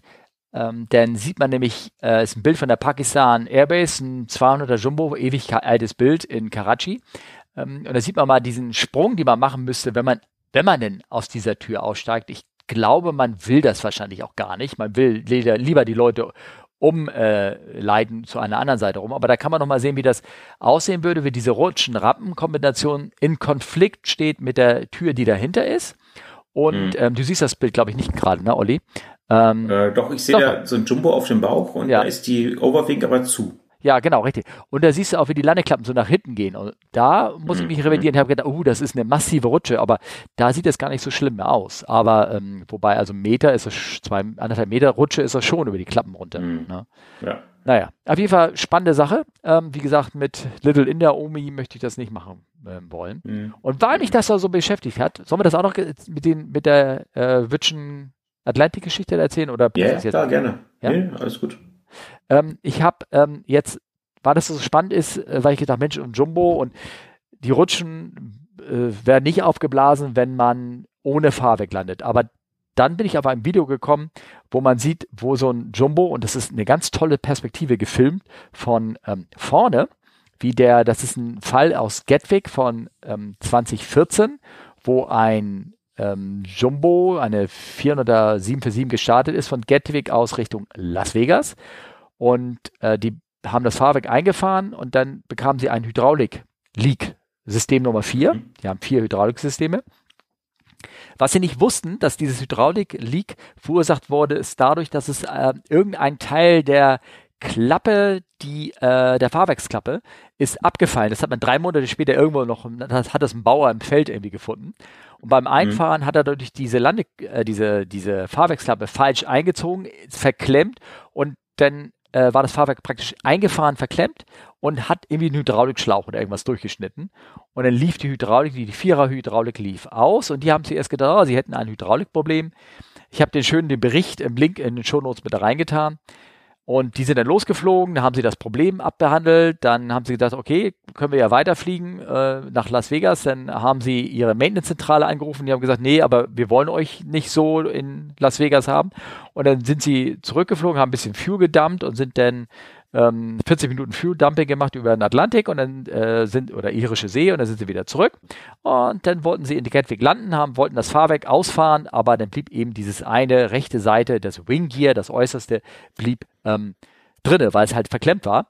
Und dann sind sie durchgestartet, haben Flyby am Tower gemacht, haben dann nochmal ein bisschen Sprit verbraucht, um so leicht wie möglich zu werden und sind dann halt in dieser Konstellation ohne ein ausgefahrenes Wing Gear auf der rechten Seite gelandet. Da gibt es ein schönes Video von vorne. Ähm, relativ harte Landung sieht das aus. Und man sieht nachher, wie sie zum Stehen bleibt und wie sie ein bisschen schräg steht. Die steht mit 4 Grad Neigung übrigens. Sieht, mhm. sieht, sieht schlimmer aus, aber es ist 4 Grad. Es ist aber immerhin so geneigt, dass auf der anderen Seite des Wing Gears die äußersten Reifen in der Luft sind. Mhm. Kannst du das vorstellen? Ja, ja ich habe das Video auch gesehen. Das ist also ja. schon schön. Ja, ja, genau. Ja, und ähm, naja, und, ähm, und also in dem Fall sind sie auch ohne einen Teil eines Hauptfahrwerks gelandet. Da hätten sie natürlich diese Rutschen über den, äh, die haben nicht evakuiert, sondern die, die sind dann auf der Bahn, haben sie Busse kommen lassen, sind ausgestiegen. Ähm, ähm, ähm, was ich sagen wollte, also dort ähm, hätte man die Rutschen benutzen können. Ne? Das ist wirklich nur für den Fall, dass du auf dem Bauch landest, sozusagen. Mhm. Was ich ganz interessant fand bei diesem Bild, dieser Stabilizer, wenn du mal da drauf guckst, hinten, also ne, für die Leute, die jetzt sich das vorstellen müssen von dem Heckleitwert, ähm, der horizontale Stabilizer, der ist einer, einer sehr stark nose abgetrittenen Position drin, oder? Täusche mich. Mhm, mhm, ja. Ähm, das hängt wohl, wenn ich das richtig verstanden habe, mit dem ähm, mit dem Hydraulik liegt kaputt, weil nämlich ein Teil des Elevators, das ist ein Teil der, der Klappe hinten an dem horizontalen Stabilizer, nicht mehr geht, weil er Hydraulikflüssigkeit wird. Das heißt, sie haben re reduzierte Pitch Authority und wahrscheinlich mussten sie dadurch mehr die Trimmung anstellen oder sowas in der Art. Ergab sich daraus. Mhm. Sieht, sieht komisch aus. Fällt einem gleich auf, finde ich. Na gut, du siehst ja auch, dass die, ähm, dass die unterschiedlich ausschlagen, ne? Ja, okay, ja, das kann sein. Ja, ja, da war der das eine. Das ist kaputt. einfach ein, ein, ein System, also eine Seite wird von einem Hydrauliksystem versorgt, mhm. äh, die andere vom anderen. Ja, okay. Ja. Sehr, sehr spannend. Sehr, also ein tolles Video, kann man sich eine angucken. Ist alles verlinkt. Ist alles verlinkt. So. Wir haben immer noch eine, immer noch bei den Hörerfragen. Mann, Mann, Mann, Mann. Aber das sind alles Fälle, die man besprechen kann. Die sind spannend. Kennst du diesen nächsten Fall, den wir besprechen, von, von Alexander, at 00 Miner? Steht das 00 äh, eigentlich für Klo oder sowas? WC? Nein, nee, für 007 vielleicht. Ah, ja, ja, Aber stimmt, gut. du hast recht. Ja, ja, ja, ja. Okay. Ähm, äh, was heißt kennen? Ja, also ich, ich, ich weiß so grob, worum es geht, ja. Äh, äh, also, long story short, es ist eine Singapore Airlines, die in München ein bisschen den Rasen vertikutiert hat, könnte man sagen. Genau, und dazu hat Alexander gefragt, was da passiert ist, sozusagen. Genau, was war passiert? Äh, die sind angeflogen und das Wetter war nicht so gut. Ähm, sie haben aber trotzdem, es war trotzdem jetzt normal anfliegbar, kein Low Visibility, also kein Schlechtwetter. Und sie haben aber trotzdem ein Autoland gemacht. Und das war halt doof, weil, hm, ja, wenn man diese automatische Landung macht, müssen halt ganz viele Sachen ähm, gewährleistet sein, so auch eine Schutzzone, dass halt keiner in die Nähe ähm, von den Antennen äh, der, des Landesystems kommt. Und das war halt alles nicht. Und der Flieger hat ein Autoland gemacht und wohl zeitgleich ist dann halt hinter der Bahn jemand lang gerollt. Viel Metall beeinflusst dann doch auch die, ähm, die Antennenwirkung und deswegen hat der Flieger halt so einen kleinen Schlenker geflogen. Das ist so die Kurzzusammenfassung und ist dann halt, ja, leider ein bisschen im, äh, im Rasen, äh, ja, in den Rasen gekommen, sag ich mal. Und das Der Funkstrahl wird abgelenkt, meinst du, ne? Ja, genau, danke, ja. das war das. Äh, ja. Und das hat die Crew zwar mitbekommen, aber da war halt die Zusammenarbeit oder die Kommunikation nicht so gut, weil es wurde nicht ganz klar gesagt Go Around, sondern es wurde nur irgendwie so äh, gesagt, irgendwie Flaps 20. Ja. Das, was wäre ein normaler Go-Around-Kommando denn bei der 777? Äh, Go-Around Flaps 20, zumindest bei uns. Ja, okay. Wahrscheinlich dort auch. Also ist ja selbe, selbe OMB wahrscheinlich, oder? Sehr ähnlich. Möglich, ja. Ja, ja. ja. Also von daher, ja. Und äh, das kannte ich tatsächlich nicht. Es gibt davon ein Video auf YouTube. Ähm, das, das kannte ich wirklich nicht. Ich kannte nur den Bericht und äh, die, die Fotos. Ähm, das Video ist halt äh, sehr interessant. Also da sieht man das halt nochmal so quasi in Echtzeit. Ja.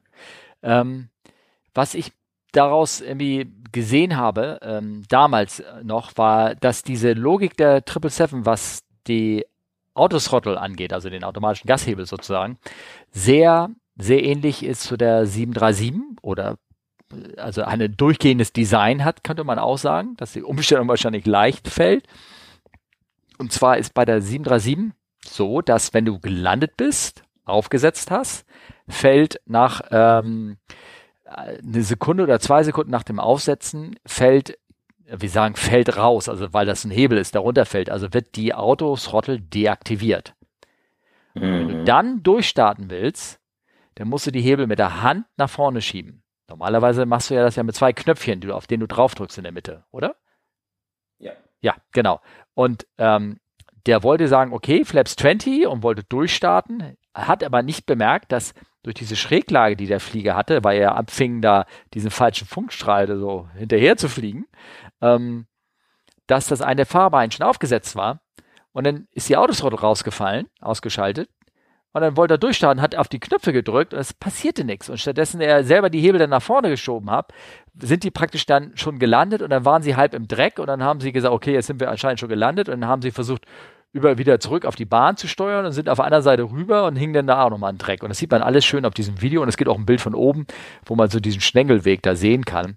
Ähm, ich weiß nicht, ob ihr euch ähm, erinnern könnt, vor drei, vier Jahren gab es auch einen Fall, wo ähm, ein drei war das ein 330er, 340er äh, Go-Round machen wollte in, ähm, in Abu Dhabi oder irgendwas. Und, ähm, nee, äh, es war eine 777 in Dubai. Ach, war auch der, war, Und das war genau dasselbe, ja. Genau dasselbe. Okay, Entschuldigung, dann habe ich ja. das genau. Genau dasselbe. Also der, die waren aufgesetzt und haben nicht mehr gemerkt, dass die Autothrottle ausgefallen, raus schon per Design ausgeschaltet war, ne?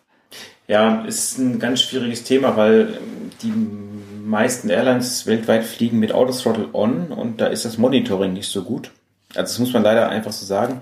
Und da in Dubai zum Beispiel auch, die haben da zwar gesagt, go around flaps 20, ähm, dann sagt der nächste irgendwann Positive Rate, äh, also Strich, Sprichwort, äh, also sprich, dass das Flugzeug steigt, dann war die Reaktion Gear up.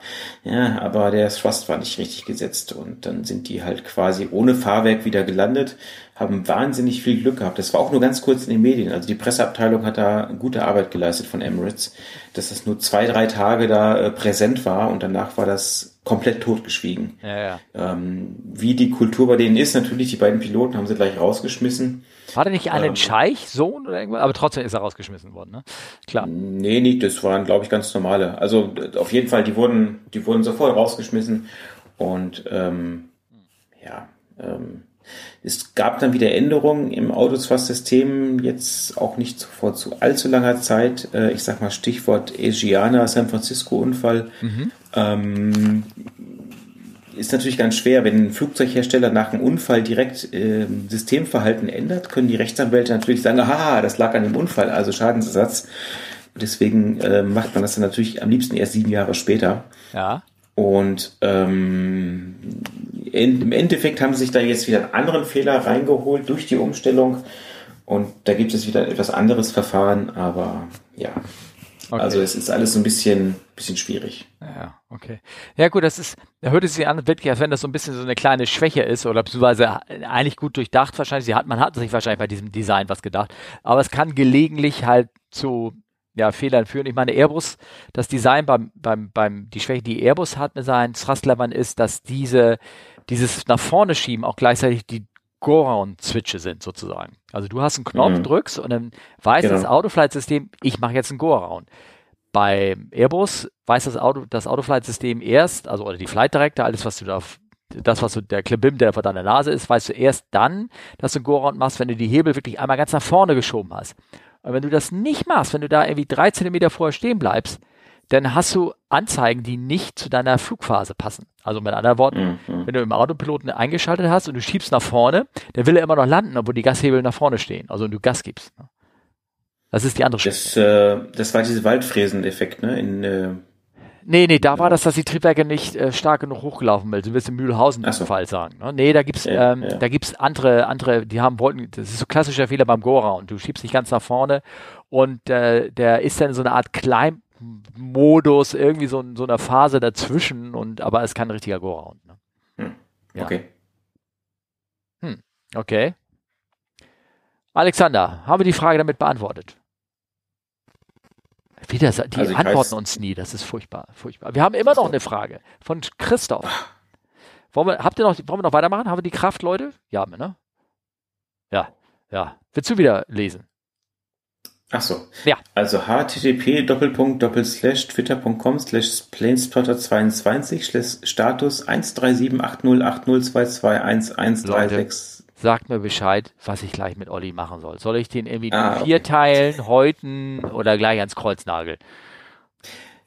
Also es war jetzt ja gerade Ostern. Ja. Ähm, also es ging, es ging um das manuelle Öffnen des Startvalves.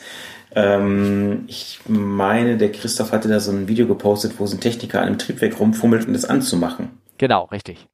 3.7 war das, ähm, glaube ich. Also in Wirklichkeit ist es ein Start, also da musst du einen Schlüssel reinstecken und dann auf Start drücken.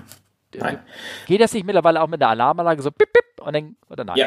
Ja, nein. Jetzt im Ernst, Christoph, also ähm, es sieht so aus, ähm, prinzipiell kann man das manuell machen, wenn halt irgendwelche bestimmten Sachen nicht funktionieren. Und es ist ein Engine Start Valve, also das ist ein Ventil, was dafür sorgt, dass ähm, Druckluft ins Triebwerk gepustet wird, um das quasi ja anzuschieben, anzudrehen, wie auch immer. Und, Über den ähm, Anlasser meinst du aber natürlich, ne? Über den Anlasser. Ja. Das muss man tatsächlich am Triebwerk schalten. Das ist nur genau dann, wenn dieses Ventil automatisch nicht gefahren werden kann, warum auch immer. Ja. Ja. Genau. Ist, ich glaube, da brauchst du nicht einen Schlüssel, das kann auch einfach nur ein Schraubenzieher sein. Äh, da, da, oder, oder wie sogar mit Hand so ein Knopf, so ein dicker, weißt du, wo du einfach nur reindrückst mit dem Finger. Ich glaube, ich habe das beim Bobby mal gesehen. Das ist einfach nur so ein, so ein Stift, der abgeplattet ist, wo du mit dem Daumen reindrücken kannst und dann wird das Ventil geöffnet und dann strömt die Luft rein. Und das kannst du machen, wann immer du Druckluft hast, egal was, welchem Zustand der Flieger ist. Also könnte praktisch jeder von außen rangehen und so ein Ding da, wenn die Klimaanlage läuft, das, das Ding hochdrehen lassen. Das geht. Genau, und das gibt es eigentlich für, für alle Flugzeugtypen. Äh, es sei denn, man ist so cool äh, und hat ein so großes oder so interessantes Triebwerk, dass man so eine spezielle Cartridge dafür braucht. Ne? Hm, wieso? Was? Es gibt auch Jet Engine Starter Cartridges. Ach so, na, du hast aber jetzt mal ein paar Par Paragraphen überschritten. Ein paar. Ja, also ich wollte nur ganz kurz erwähnen, also Christoph, weil dich der interessiert, weil das war, war ich glaube, er hatte nämlich in diesem Tweet ja auch gefragt, gibt es auch für andere Flugzeuge? Und dann sage ich für einen 380, ja, gibt es. Da kannst du das Ding auch manuell so machen. Interessanterweise habe ich geguckt für die 747, da gibt es auch einen Paragraphen, da heißt es auch manuell Start, aber da wird das Anlassventil immer noch elektrisch angesteuert. Der Kraftstoff wird dann nur nicht mehr ein automatischer Anlassvorgang, sondern da wird das wie auf der 737 früher, wo du ab einer bestimmten Drehzahl den Sprit manuell dazu geschossen hast. Ähm, das verstehen die oder manuell statt. Also scheint, gibt es Verfahren, bei der 747 gibt es das so, wie du es bei der 37er gesehen hast oder beim 320 nicht. Okay, das wollte ich nur sagen.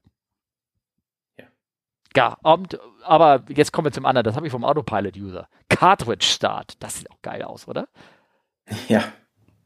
Erzähl mal, Steffen. Also folgendes. Also, wie gesagt, Olli hat es ja schon erklärt. Triebwerke werden in der Regel mit Druckluft angelassen. Und zwar über einen Anlasser. Kleine Turbine treibt, ne? Statt Elektromotor, wie beim Auto, gibt es halt eine kleine Luftturbine, die das große Triebwerk anlässt. So, und so viele Militärjets, die haben gar nicht den Platz oder wollen das Gewicht sparen oder ähm, die haben gar nicht so das, die, die komplizierte Automatik da drinne, weil das kann ja auch kaputt gehen, sondern die wollen die Dinger ja auch irgendwo an so einem Feldwiesenplatz anlassen können. Um praktisch überall zu landen und dann auch überall die Triebwerke wieder anlassen können, ohne irgendwelche Technik. Also haben die so eine Art Kartuschen-Druckluftstartsystem. Und die haben nicht mal, teilweise nicht mal einen Anlasser, bei den alten Kisten zumindest. Und zwar schiebst du da so eine Kartusche, so eine Patrone rein, drückst den Auslöser und dann verbrennt da ja ein Treibgas sozusagen wie in der Patrone. Und teilweise wird dieses, dieses Treibgas, diese Druckluft, die dann kurzfristig da entsteht, ja nicht mal sogar durch einen Anlasser geschoben, sondern teilweise direkt in das Triebwerk rein, also hinten in die Turbine rein. Und dadurch das Triebwerk praktisch auf Drehzahl gebracht und irgendwann kommt der Sprit zu und dann läuft das Triebwerk an. Das sind so, wow, so ganz heiße Bilder.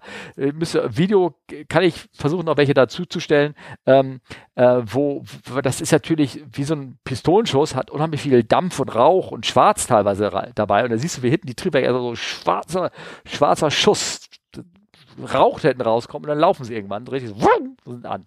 Heiße Sache. Danke, Autopilot-User. Witziges Ding. Ja, vor allen Dingen in dem, in dem, in dem Link, den Steffen da reinbaut, schreiben sie auch noch, wie äh, einmal so ein Transportfahrzeug, was mehrere solche Cartridges äh, transportiert hat, mal Feuer gefangen hat und der Asphalt halt dann entsprechend oh. geschmolzen war. Ach, das habe ich gar nicht gelesen. Oder muss ich noch mal reinlesen? Okay. Ja. Hm. ja. Okay. So, nun, wir haben jetzt hier, sind eine Stunde fast in unserer Sendung und haben nur Fragen beantwortet. Ist das nicht fast langweilig? Sollen wir nicht auch ein paar, ein paar aktuelle Sachen noch behandeln? Hast du dafür nur Kraft noch? Ja, kurz habe ich auf jeden Fall äh, Kraft. Du bist ausgeschlafen. Ich hätte, ich hätte, nein, das war ein Zwischenschlaf. Ach so. okay. Ähm, und zwar würde ich ganz gern mal springen. Und zwar, ähm, du hast erst was von Pio gesprochen. Pio? Pilot Induced Oscillation. Ja. Genau. Da haben wir nämlich ganz kurz Video ist mir vor die Nase geplumpst von so einer, äh, was war das, eine Frachtermaschine, ne? Ja, habe ich, also habe ich per WhatsApp zugeschickt bekommen. War schön. Also Pilot-Induced Oscillations und die Landung sieht schon sportlich aus. Ne? Ja, das stimmt. Ähm, sag du mal, was da passiert. Ich bin gerade noch am Suchen. Ja, also Pilot-Induced Oscillations äh, ist so ein bisschen, ähm, also Piloten, Piloten-induzierte Schwingungen sozusagen. Und ähm, das ist halt so das Problem, wenn man äh, ein Flugzeug overcontrolled. Also es kann man vielleicht so, wie kann man das beschreiben, als wenn man ein Auto übersteuert. Also dann äh, lenkt man zuerst in die eine Richtung zu viel, dann in die andere und das schaukelt sich halt immer mehr auf. Und das haben die da äh, bei der Korean sehr erfolgreich mit laufender Kamera dokumentiert. Mhm.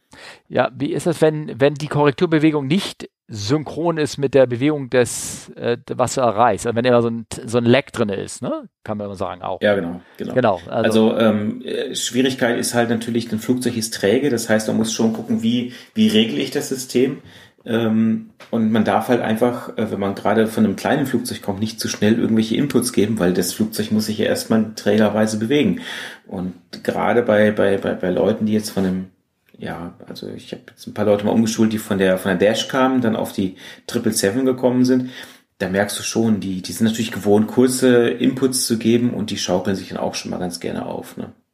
Ich glaube, das ist wirklich ähm, äh, diese Oscillation ist ein, ein Problem, das gibt es in jedem Flieger, glaube ich. Das gibt es im Fly-by-Wire-Flieger genauso wie äh, 777, wie äh, Cessna und das gibt es ja auch in allen Achsen. Ich habe ja noch ähm, ein zweites Video darunter gestellt, da sieht man ein, wie einer in der Pitch-Achse so ein bisschen oszilliert. Also auch ja. da ähm, ähm, kann das passieren. Ähm, das ist wirklich, sieht spannend aus. Eine Regel, die Abwehrmaßnahme ist eigentlich das Ding, eigentlich loslassen. Also einmal loslassen und dann sich einen Augenblick warten, wie, wie ist der Flieger und dann behutsam wieder eingreifen. Die, diese, die Bewegung, die hört ja dann sofort mit dem Schwingen auf, wenn du das loslässt, weil in der Regel hast du dann eine Kurve oder fliegst geradeaus oder irgendwas und dann kannst du wieder recovern. Ja, oder du kennst ja dieses schöne Lied You Can Always Go Around. Da ja. gibt es ja auch ein sehr schönes Video zu. Das sind, das sind, sind das ja genau solche Pilot-Induced Oscillations, die teilweise wirklich beeindruckend sind. Ähm, und die sich halt auch immer mehr aufschwingen. Ne? Ja, also gibt es natürlich diese Landevideos, ne? wo sie dann irgendwann ja. immer hoch und immer irgendwann auf die Nase aufsetzen und dann meistens irgendwann auch das Nasenfahrwerk abbricht und die dann da längs schlittern ohne Fahrwerk wieder. Ja. Naja, das ist sehr spannend. Also spannendes Video, schaut euch das an, ist ähm, in den Shownotes drinne, werde ich da reintun, ist eine, eine schöne Sache.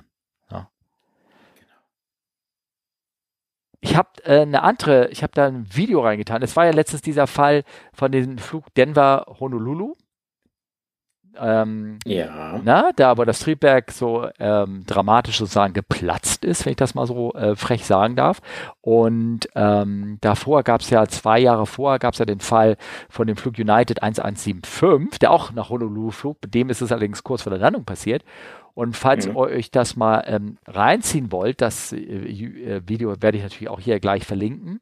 Und zwar und, unterhält sich das so, so ein Hanger-Talk, so zwei ältere, gut geförderte Herren unterhalten sich darüber, wie das denn so hier im amerikanischen äh, Pilots Talk, wie, was da so passiert ist. Und ähm, er fand das ganz spannend, wie er erzählt hat, wie dieses Triebwerk halt, ich meine, im Simulator trainieren wir einfach so boom, es geht aus, der Schub geht raus, der Flieger jort, also Gier zur Seite. Aber da war das ja wohl anscheinend so, dass, dass es da oben in der Höhe, wenn das ausfällt, dass es praktisch auch wirklich ein starkes Abbremsen geht. Also er war gerade, er hat sich gerade mhm. angeschnallt und, und durch den Ausfall hat es ihn praktisch nach vorne auf das Dashboard sozusagen gehauen.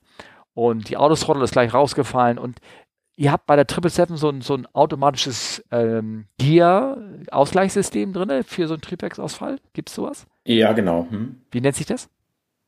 Äh, Trust Asymmetry Compensation. Ah, okay. Ist das, ist das wirklich wichtig, wichtig? Also ist das scheiße, wenn man das nicht hat? Nö, dann ist es so wie immer. Also wenn es da ist, ist es wirklich toll.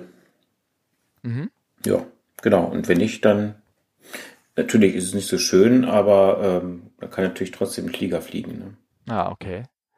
Also, äh, das habe ich praktisch schon reingetan, da brauchen wir auch gar nicht so viel erzählen. Also, ähm, schaut euch das mal an, ist wirklich ganz, ganz spannend ähm, erzählen. Also, wer das Englisch mächtig ist, natürlich, hoffe. Ähm, und da kann sich das mal angucken und ähm, ich kann ja auch die richtige Stelle, ich habe, ja genau, ich habe es richtig mit, mit den richtigen Zeitindex versehen, dass ihr das ganze Geplaudere davor weg ist, sondern dass ihr gleich an die richtige Stelle reinspringt. wir wollen ja nur das Wesentliche ja. haben. Ne? Ich wollte das Video gerade aufrufen das Video gerade aufrufen, dann kam Ja. natürlich Werbung. Ah. Äh, ja, gut, da musst du erstmal einen Augenblick Geduld haben. Da musst du ja. Oder du hast so einen Pro-Account, brauchst du das nicht. Ach so. Ja, genau. Hast du noch Kraft? Ich habe ähm, Ah, so langsam würde ich mal Schluss machen, glaube ich. Also ich habe ja noch zwei Kapitel, also wir haben noch drei Kapitel hier. Das eine äh, können wir gerne nächstes Mal machen. Das ist auch ein, ein älterer Fall, da ist mir gerade der Bericht rausgekommen. Ähm, mir fehlt nur ein, ein, zwei Dinge ein. Ich glaube, das ist etwas, was ähm, vielleicht auch du äh, gut beantworten könntest oder so. Und zwar ähm, kam da ein früher ein Bericht raus von einer, wie heißen die Jets jetzt? F-22, ne? Ja. Ja, also sehr moderne Militär, äh, die modernsten gerade, glaube ich, von Amerikanern, die ähm, ähm, Fighter Jets, Fighter, deswegen auch, ne, F-22. Und ähm, der ist beim Takeoff in einem Platz, der ein bisschen höher lag als den, wo er vorher geflogen hat. Also statt ähm, Meereshöhe war er jetzt irgendwie in 3000 Fuß und ist gestartet und ähm, hat äh, zu früh rotiert dann rotiert heißt also die Nase hochgenommen, hat dann ge Mhm. gedacht, er ist, weil er nicht auf seine Instrumente geguckt hat, da gibt es nämlich ein Instrument dafür, sondern hat geradeaus geguckt und hat gesagt, so, ich bin ja jetzt in der Luft, jetzt kann ich ja das Fahrwerk ausfahren, aber er war gar nicht in der Luft. Und das Fahrwerk ist trotzdem eingefahren. Also er hat's ein, wollte es einfahren und dann hat der Flieger sich wieder schön auf den Bauch gesetzt und ist er längs geschlittert und hat irgendwie, keine Ahnung, 32 Millionen Schaden verursacht. Und Mhm. ähm, dann haben sie mal ihn gefragt, warum, und dann hat er gesagt, ja, ich habe immer so rotiert, das hat man mir so beigebracht. Aber deine, deine Geschwindigkeit war doch, du solltest doch bei 32, Kn- 132, was hast du dir ausgerechnet? Welche Geschwindigkeit solltest, du- solltest du die Nase hochnehmen? Ja, 132 Knoten. Du hast aber früher die Nase hochgenommen. Ja, das machen wir immer so. Das hat mir gesagt, das hat mir der Instructor erzählt, wir machen das alle so. Ach, ne? Und ja. Ähm, ja, aber diese Berechnung, die du gemacht hast, ist ja nur für Meereshöhe. Du warst aber jetzt hier in 3000 Fuß. Ach so, hätte ich das berücksichtigen müssen? Unser Schiff hat auch so viele Leistungen, da spielt das überhaupt keine Rolle. Und dann haben sie mal so nachgegraben. Und deswegen, ich habe das ein schönes Beispiel für eine gute Foda genannt, für eine, was heißt Foda jetzt genau übersetzt? Äh, vielleicht, äh, sorry, ich will jetzt gerade am, am Video gucken. Ja. Äh, FODA heißt äh, Flight Operational Data Analysis. Data Analysis, ja. Genau. Ja, genau, irgendwie sowas. Ne? Also, wo man kontinuierlich guckt, äh, was machen eigentlich unsere Piloten und Pilotinnen eigentlich? Wie fliegen sie? Fliegen sie gut oder fliegen sie nicht gut?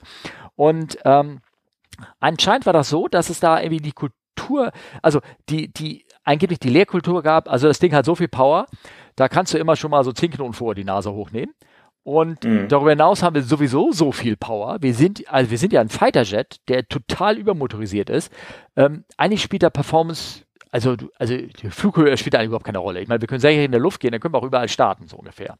Ja, ja, ja, genau. Und das in der Kombination mit immer die Nase vor hochzunehmen, hat dann mal auf so einem hohen Platz äh, dazu geführt, ähm, das ist nicht, das war einmal schon beinahe passiert. Und dann haben sie mal eine FODA-Analyse mal so richtig durchgegangen und haben gesagt, dass über über 40 Prozent der Piloten haben zu früh die Nase hochgenommen. Also es war praktisch nur eine Frage der Zeit, dass es passiert. Und hätte man eine gute Analyse während des Betriebes gemacht, dann hätte man sowas vorzeitig verhindern können. Diese 32 Millionen Dollar Schaden, die da passiert sind. Um Gottes, ja, also nur mal so als, dafür ist das da. Das wollte ich so ein bisschen als ähm, Marker so reinnehmen, wenn das mal irgendwo ja. erwähnt wird. So, und den würde ich allerdings jetzt auch noch machen, weil das auch so in die richtige andere Richtung geht. Den nächsten. Einen habe ich noch. Einen habe ich noch. Willst du das mal diesmal irgendwie machen? Oder, oder, nicht, dass ich wieder nur lese hier und lese? Nee, das ist schon ist eigentlich schon ganz gut. Also ich finde, das äh, machen wir ruhig. Machen wir ruhig, okay. Also der Gefall, der Fall ist ein bisschen ungewöhnlich. Und zwar ähm, ist folgendes passiert. Ähm, da ist äh, ein Flug, eine Qantas Link 717, ähm, also so ein, so ein inneraustralischer Flug, ist äh, geflogen von Alice Springs nach Brisbane in 2018 und da ist ein Triebwerk kaputt gegangen ähm, während mhm. des Reisefluges und mit einem laut Bang, so wie so ein Triebwerk, wie das noch passieren kann und ähm, dann sind sie irgendwo zwischengelandet und mit Emergency, mit ähm, also hier mit Anweisung hier, Brace und sowas, also so eine, so eine Notfalllandung vorbereitet, aber eigentlich sind eigentlich alle normal ausgestiegen und, ähm, und nichts weiter passiert. Ähm, so, und jetzt, paar Jahre, zwei Jahre später, ist die erste Offizierin, das könnte auch ein erster Offizier sein, ich glaube, es spielt überhaupt keine Rolle, hat jetzt, ähm, hat wohl anscheinend nach diesem Incident irgendwann aufgehört zu fliegen und hat jetzt ähm, die Firma verklagt, dass sie ein posttraumatisches Stresssyndrom bekommen hat und sie jetzt nicht mehr als Pilot arbeiten kann. Und ähm, ähm, jetzt für Kompensation Kompensation äh, die Firma verklagt, und zwar für 780.000 australische Dollar, finde ich ganz schön viel.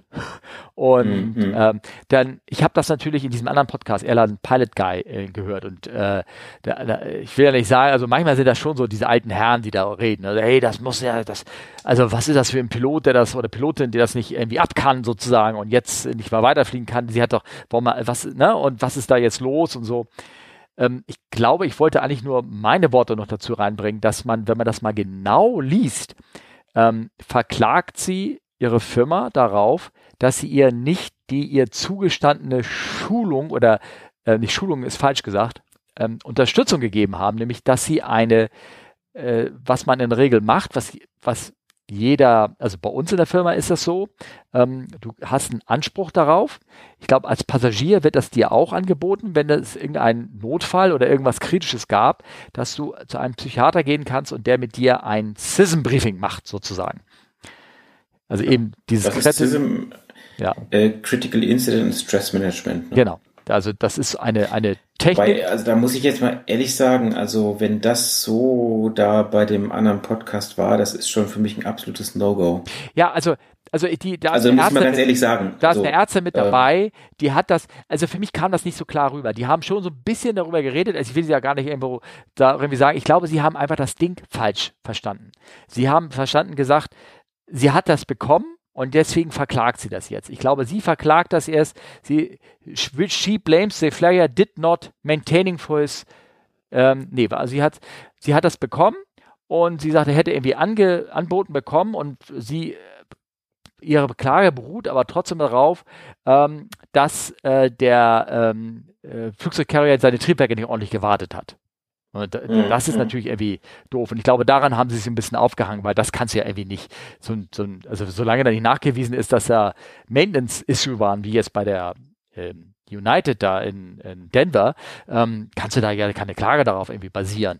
Aber ähm, was sie sich drauf aufgeregt hat, also ich habe sie irgendwo jetzt, oh, jetzt muss ich natürlich den Paragraphen rausfinden, was sie gelesen hat, dass sie das irgendwie nicht angeboten worden ist auch. Und ähm, genau.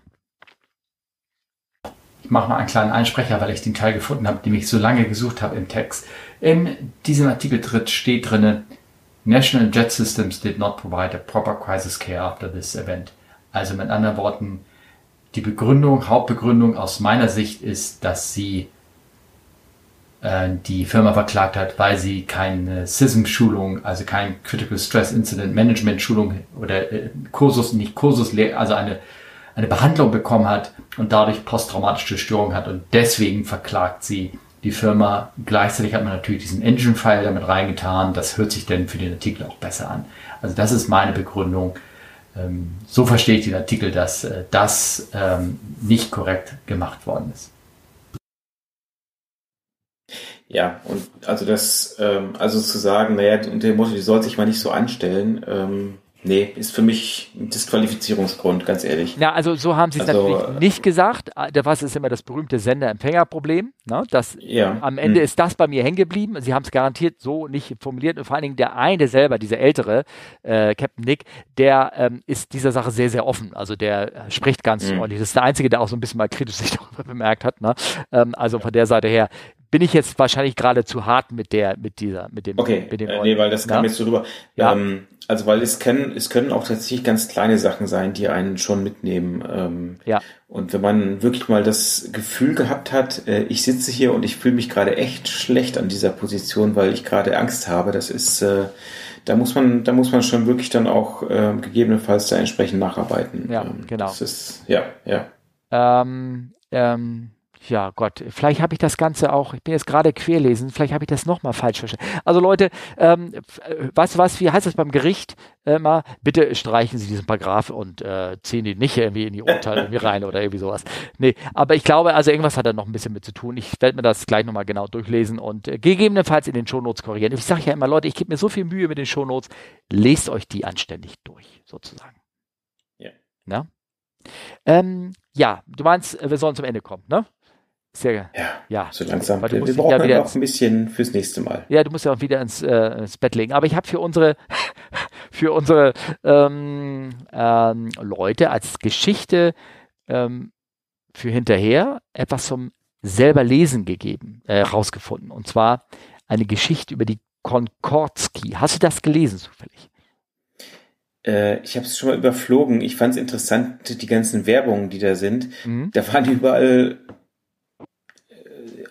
osteuropäisch, russisch anmutende Frauen mit einer gewissen Körperausstattung zu sehen. Also, ja, okay. Die, Webseite fängt an mit sisuhotel.ru. Okay. da muss man da irgendwie, muss man natürlich doch irgendwie mal wegsehen. Ich weiß nicht, was da für eine Webseite ist, aber die äh, hat sehr schöne, viele Bilder über die TU 144.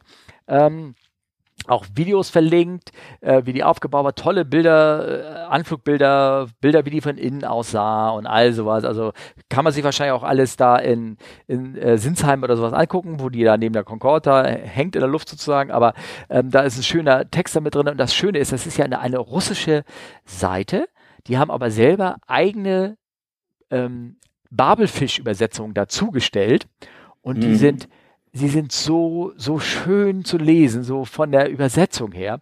Ähm, wie war das, dieses alte, dieses alte chauvinistische Voltaire-Zitat? Zitat, kennst du das über Übersetzung?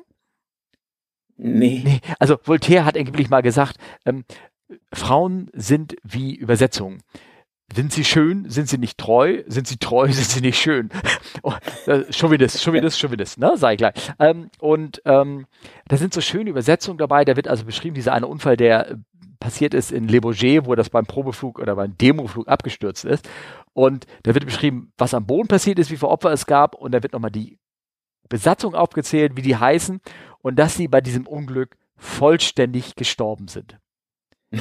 Und ich meine, das Ja. musst du erstmal erreichen, ne? Vollständig sterben. Also, Also ich, ich darf auch mal zitieren, in den Designfunktionen dieses Flugzeug ordnen Sie die folgenden Aspekte zuordnen.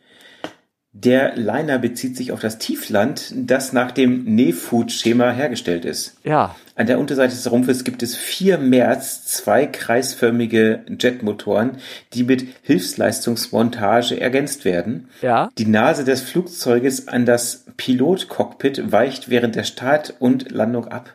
ja. Sehr schön, ne, oder? Also das ist doch eine schöne Geschichte. Das müsst ihr euch irgendwie mal selber durchlesen. Auch diese Beschreibung von diesem Le Bourget-Unfall, was da passiert ist und sauste und wie, wie eine Kerze, äh, äh, schob die wie eine Kerze nach oben und herrlich. Also, also eine tolle Übersetzung. Und im Englischen genauso, halt nur andere Worte. Sehr, sehr hübsch beschrieben. Ne? Wenn die Leute uns erreichen wollen, du hast da irgendwie Kontakt, ne? Ich habe einen Kontakt? Ja. auf jeden Fall. Ja. Ähm, Ja, nicht meine Telefonnummer hier an, habe ich ja Lust drauf. Oh, schade. Ja. Also ihr könnt eine E-Mail schreiben an @fragcfwu. Wie jetzt? Mhm. Mhm. Ach, Steffen, das war jetzt der Test. Also per Twitter, fragcfwu, Ja, Charlie genau, Uniform, an fragen at comeflywithus.de. Ja. Oder per Instagram könnt ihr uns auch äh, folgen und schreiben at come, comeflywithus underline podcast. Genau. Und ähm, äh, äh, Insta, wie gesagt, auch, ne? Äh, genau. Und ähm, ich wollte für dich auch nochmal bedanken für die vielen Sternchen bei ähm, iTunes. Ich war letztes Mal im Gespräch, habe ich ja festgestellt, wie Markus gesagt hat, es gibt ähm, auch Bewertungen, also nicht nur in Deutschland, sondern auch in anderen deutschsprachigen äh, Ländern. Wie gesagt, Österreich, aber auch vor allem, ich habe, es gibt zwei Bewertungen von Schweizern, die hier reingeschrieben haben, dass der Podcast ganz nett ist. Vielen Dank, wollte ich mich auch noch bedanken dafür. Jetzt machen wir Feierabend, den Sack Ja. zu. Ich bedanke mich Und- fürs fleißige ja. Zuhören, für unser ist vor allen Schwadronieren. Dingen Und wenn ihr Fragen habt, macht es. Ähm, ich habe noch zwei, drei offene Themen vor, übrig geblieben sind von der Seite. Schlagzeile der Bildzeitung ist auch mit dabei. Warum hielt sie keiner auf? mit mit Mein diesem Schlagwort oder? entlasse ich euch. Wie bitte? Sehr schön. Ja, okay. Ka- Ja. Tschüss, ciao. Bis dann. Tschüss.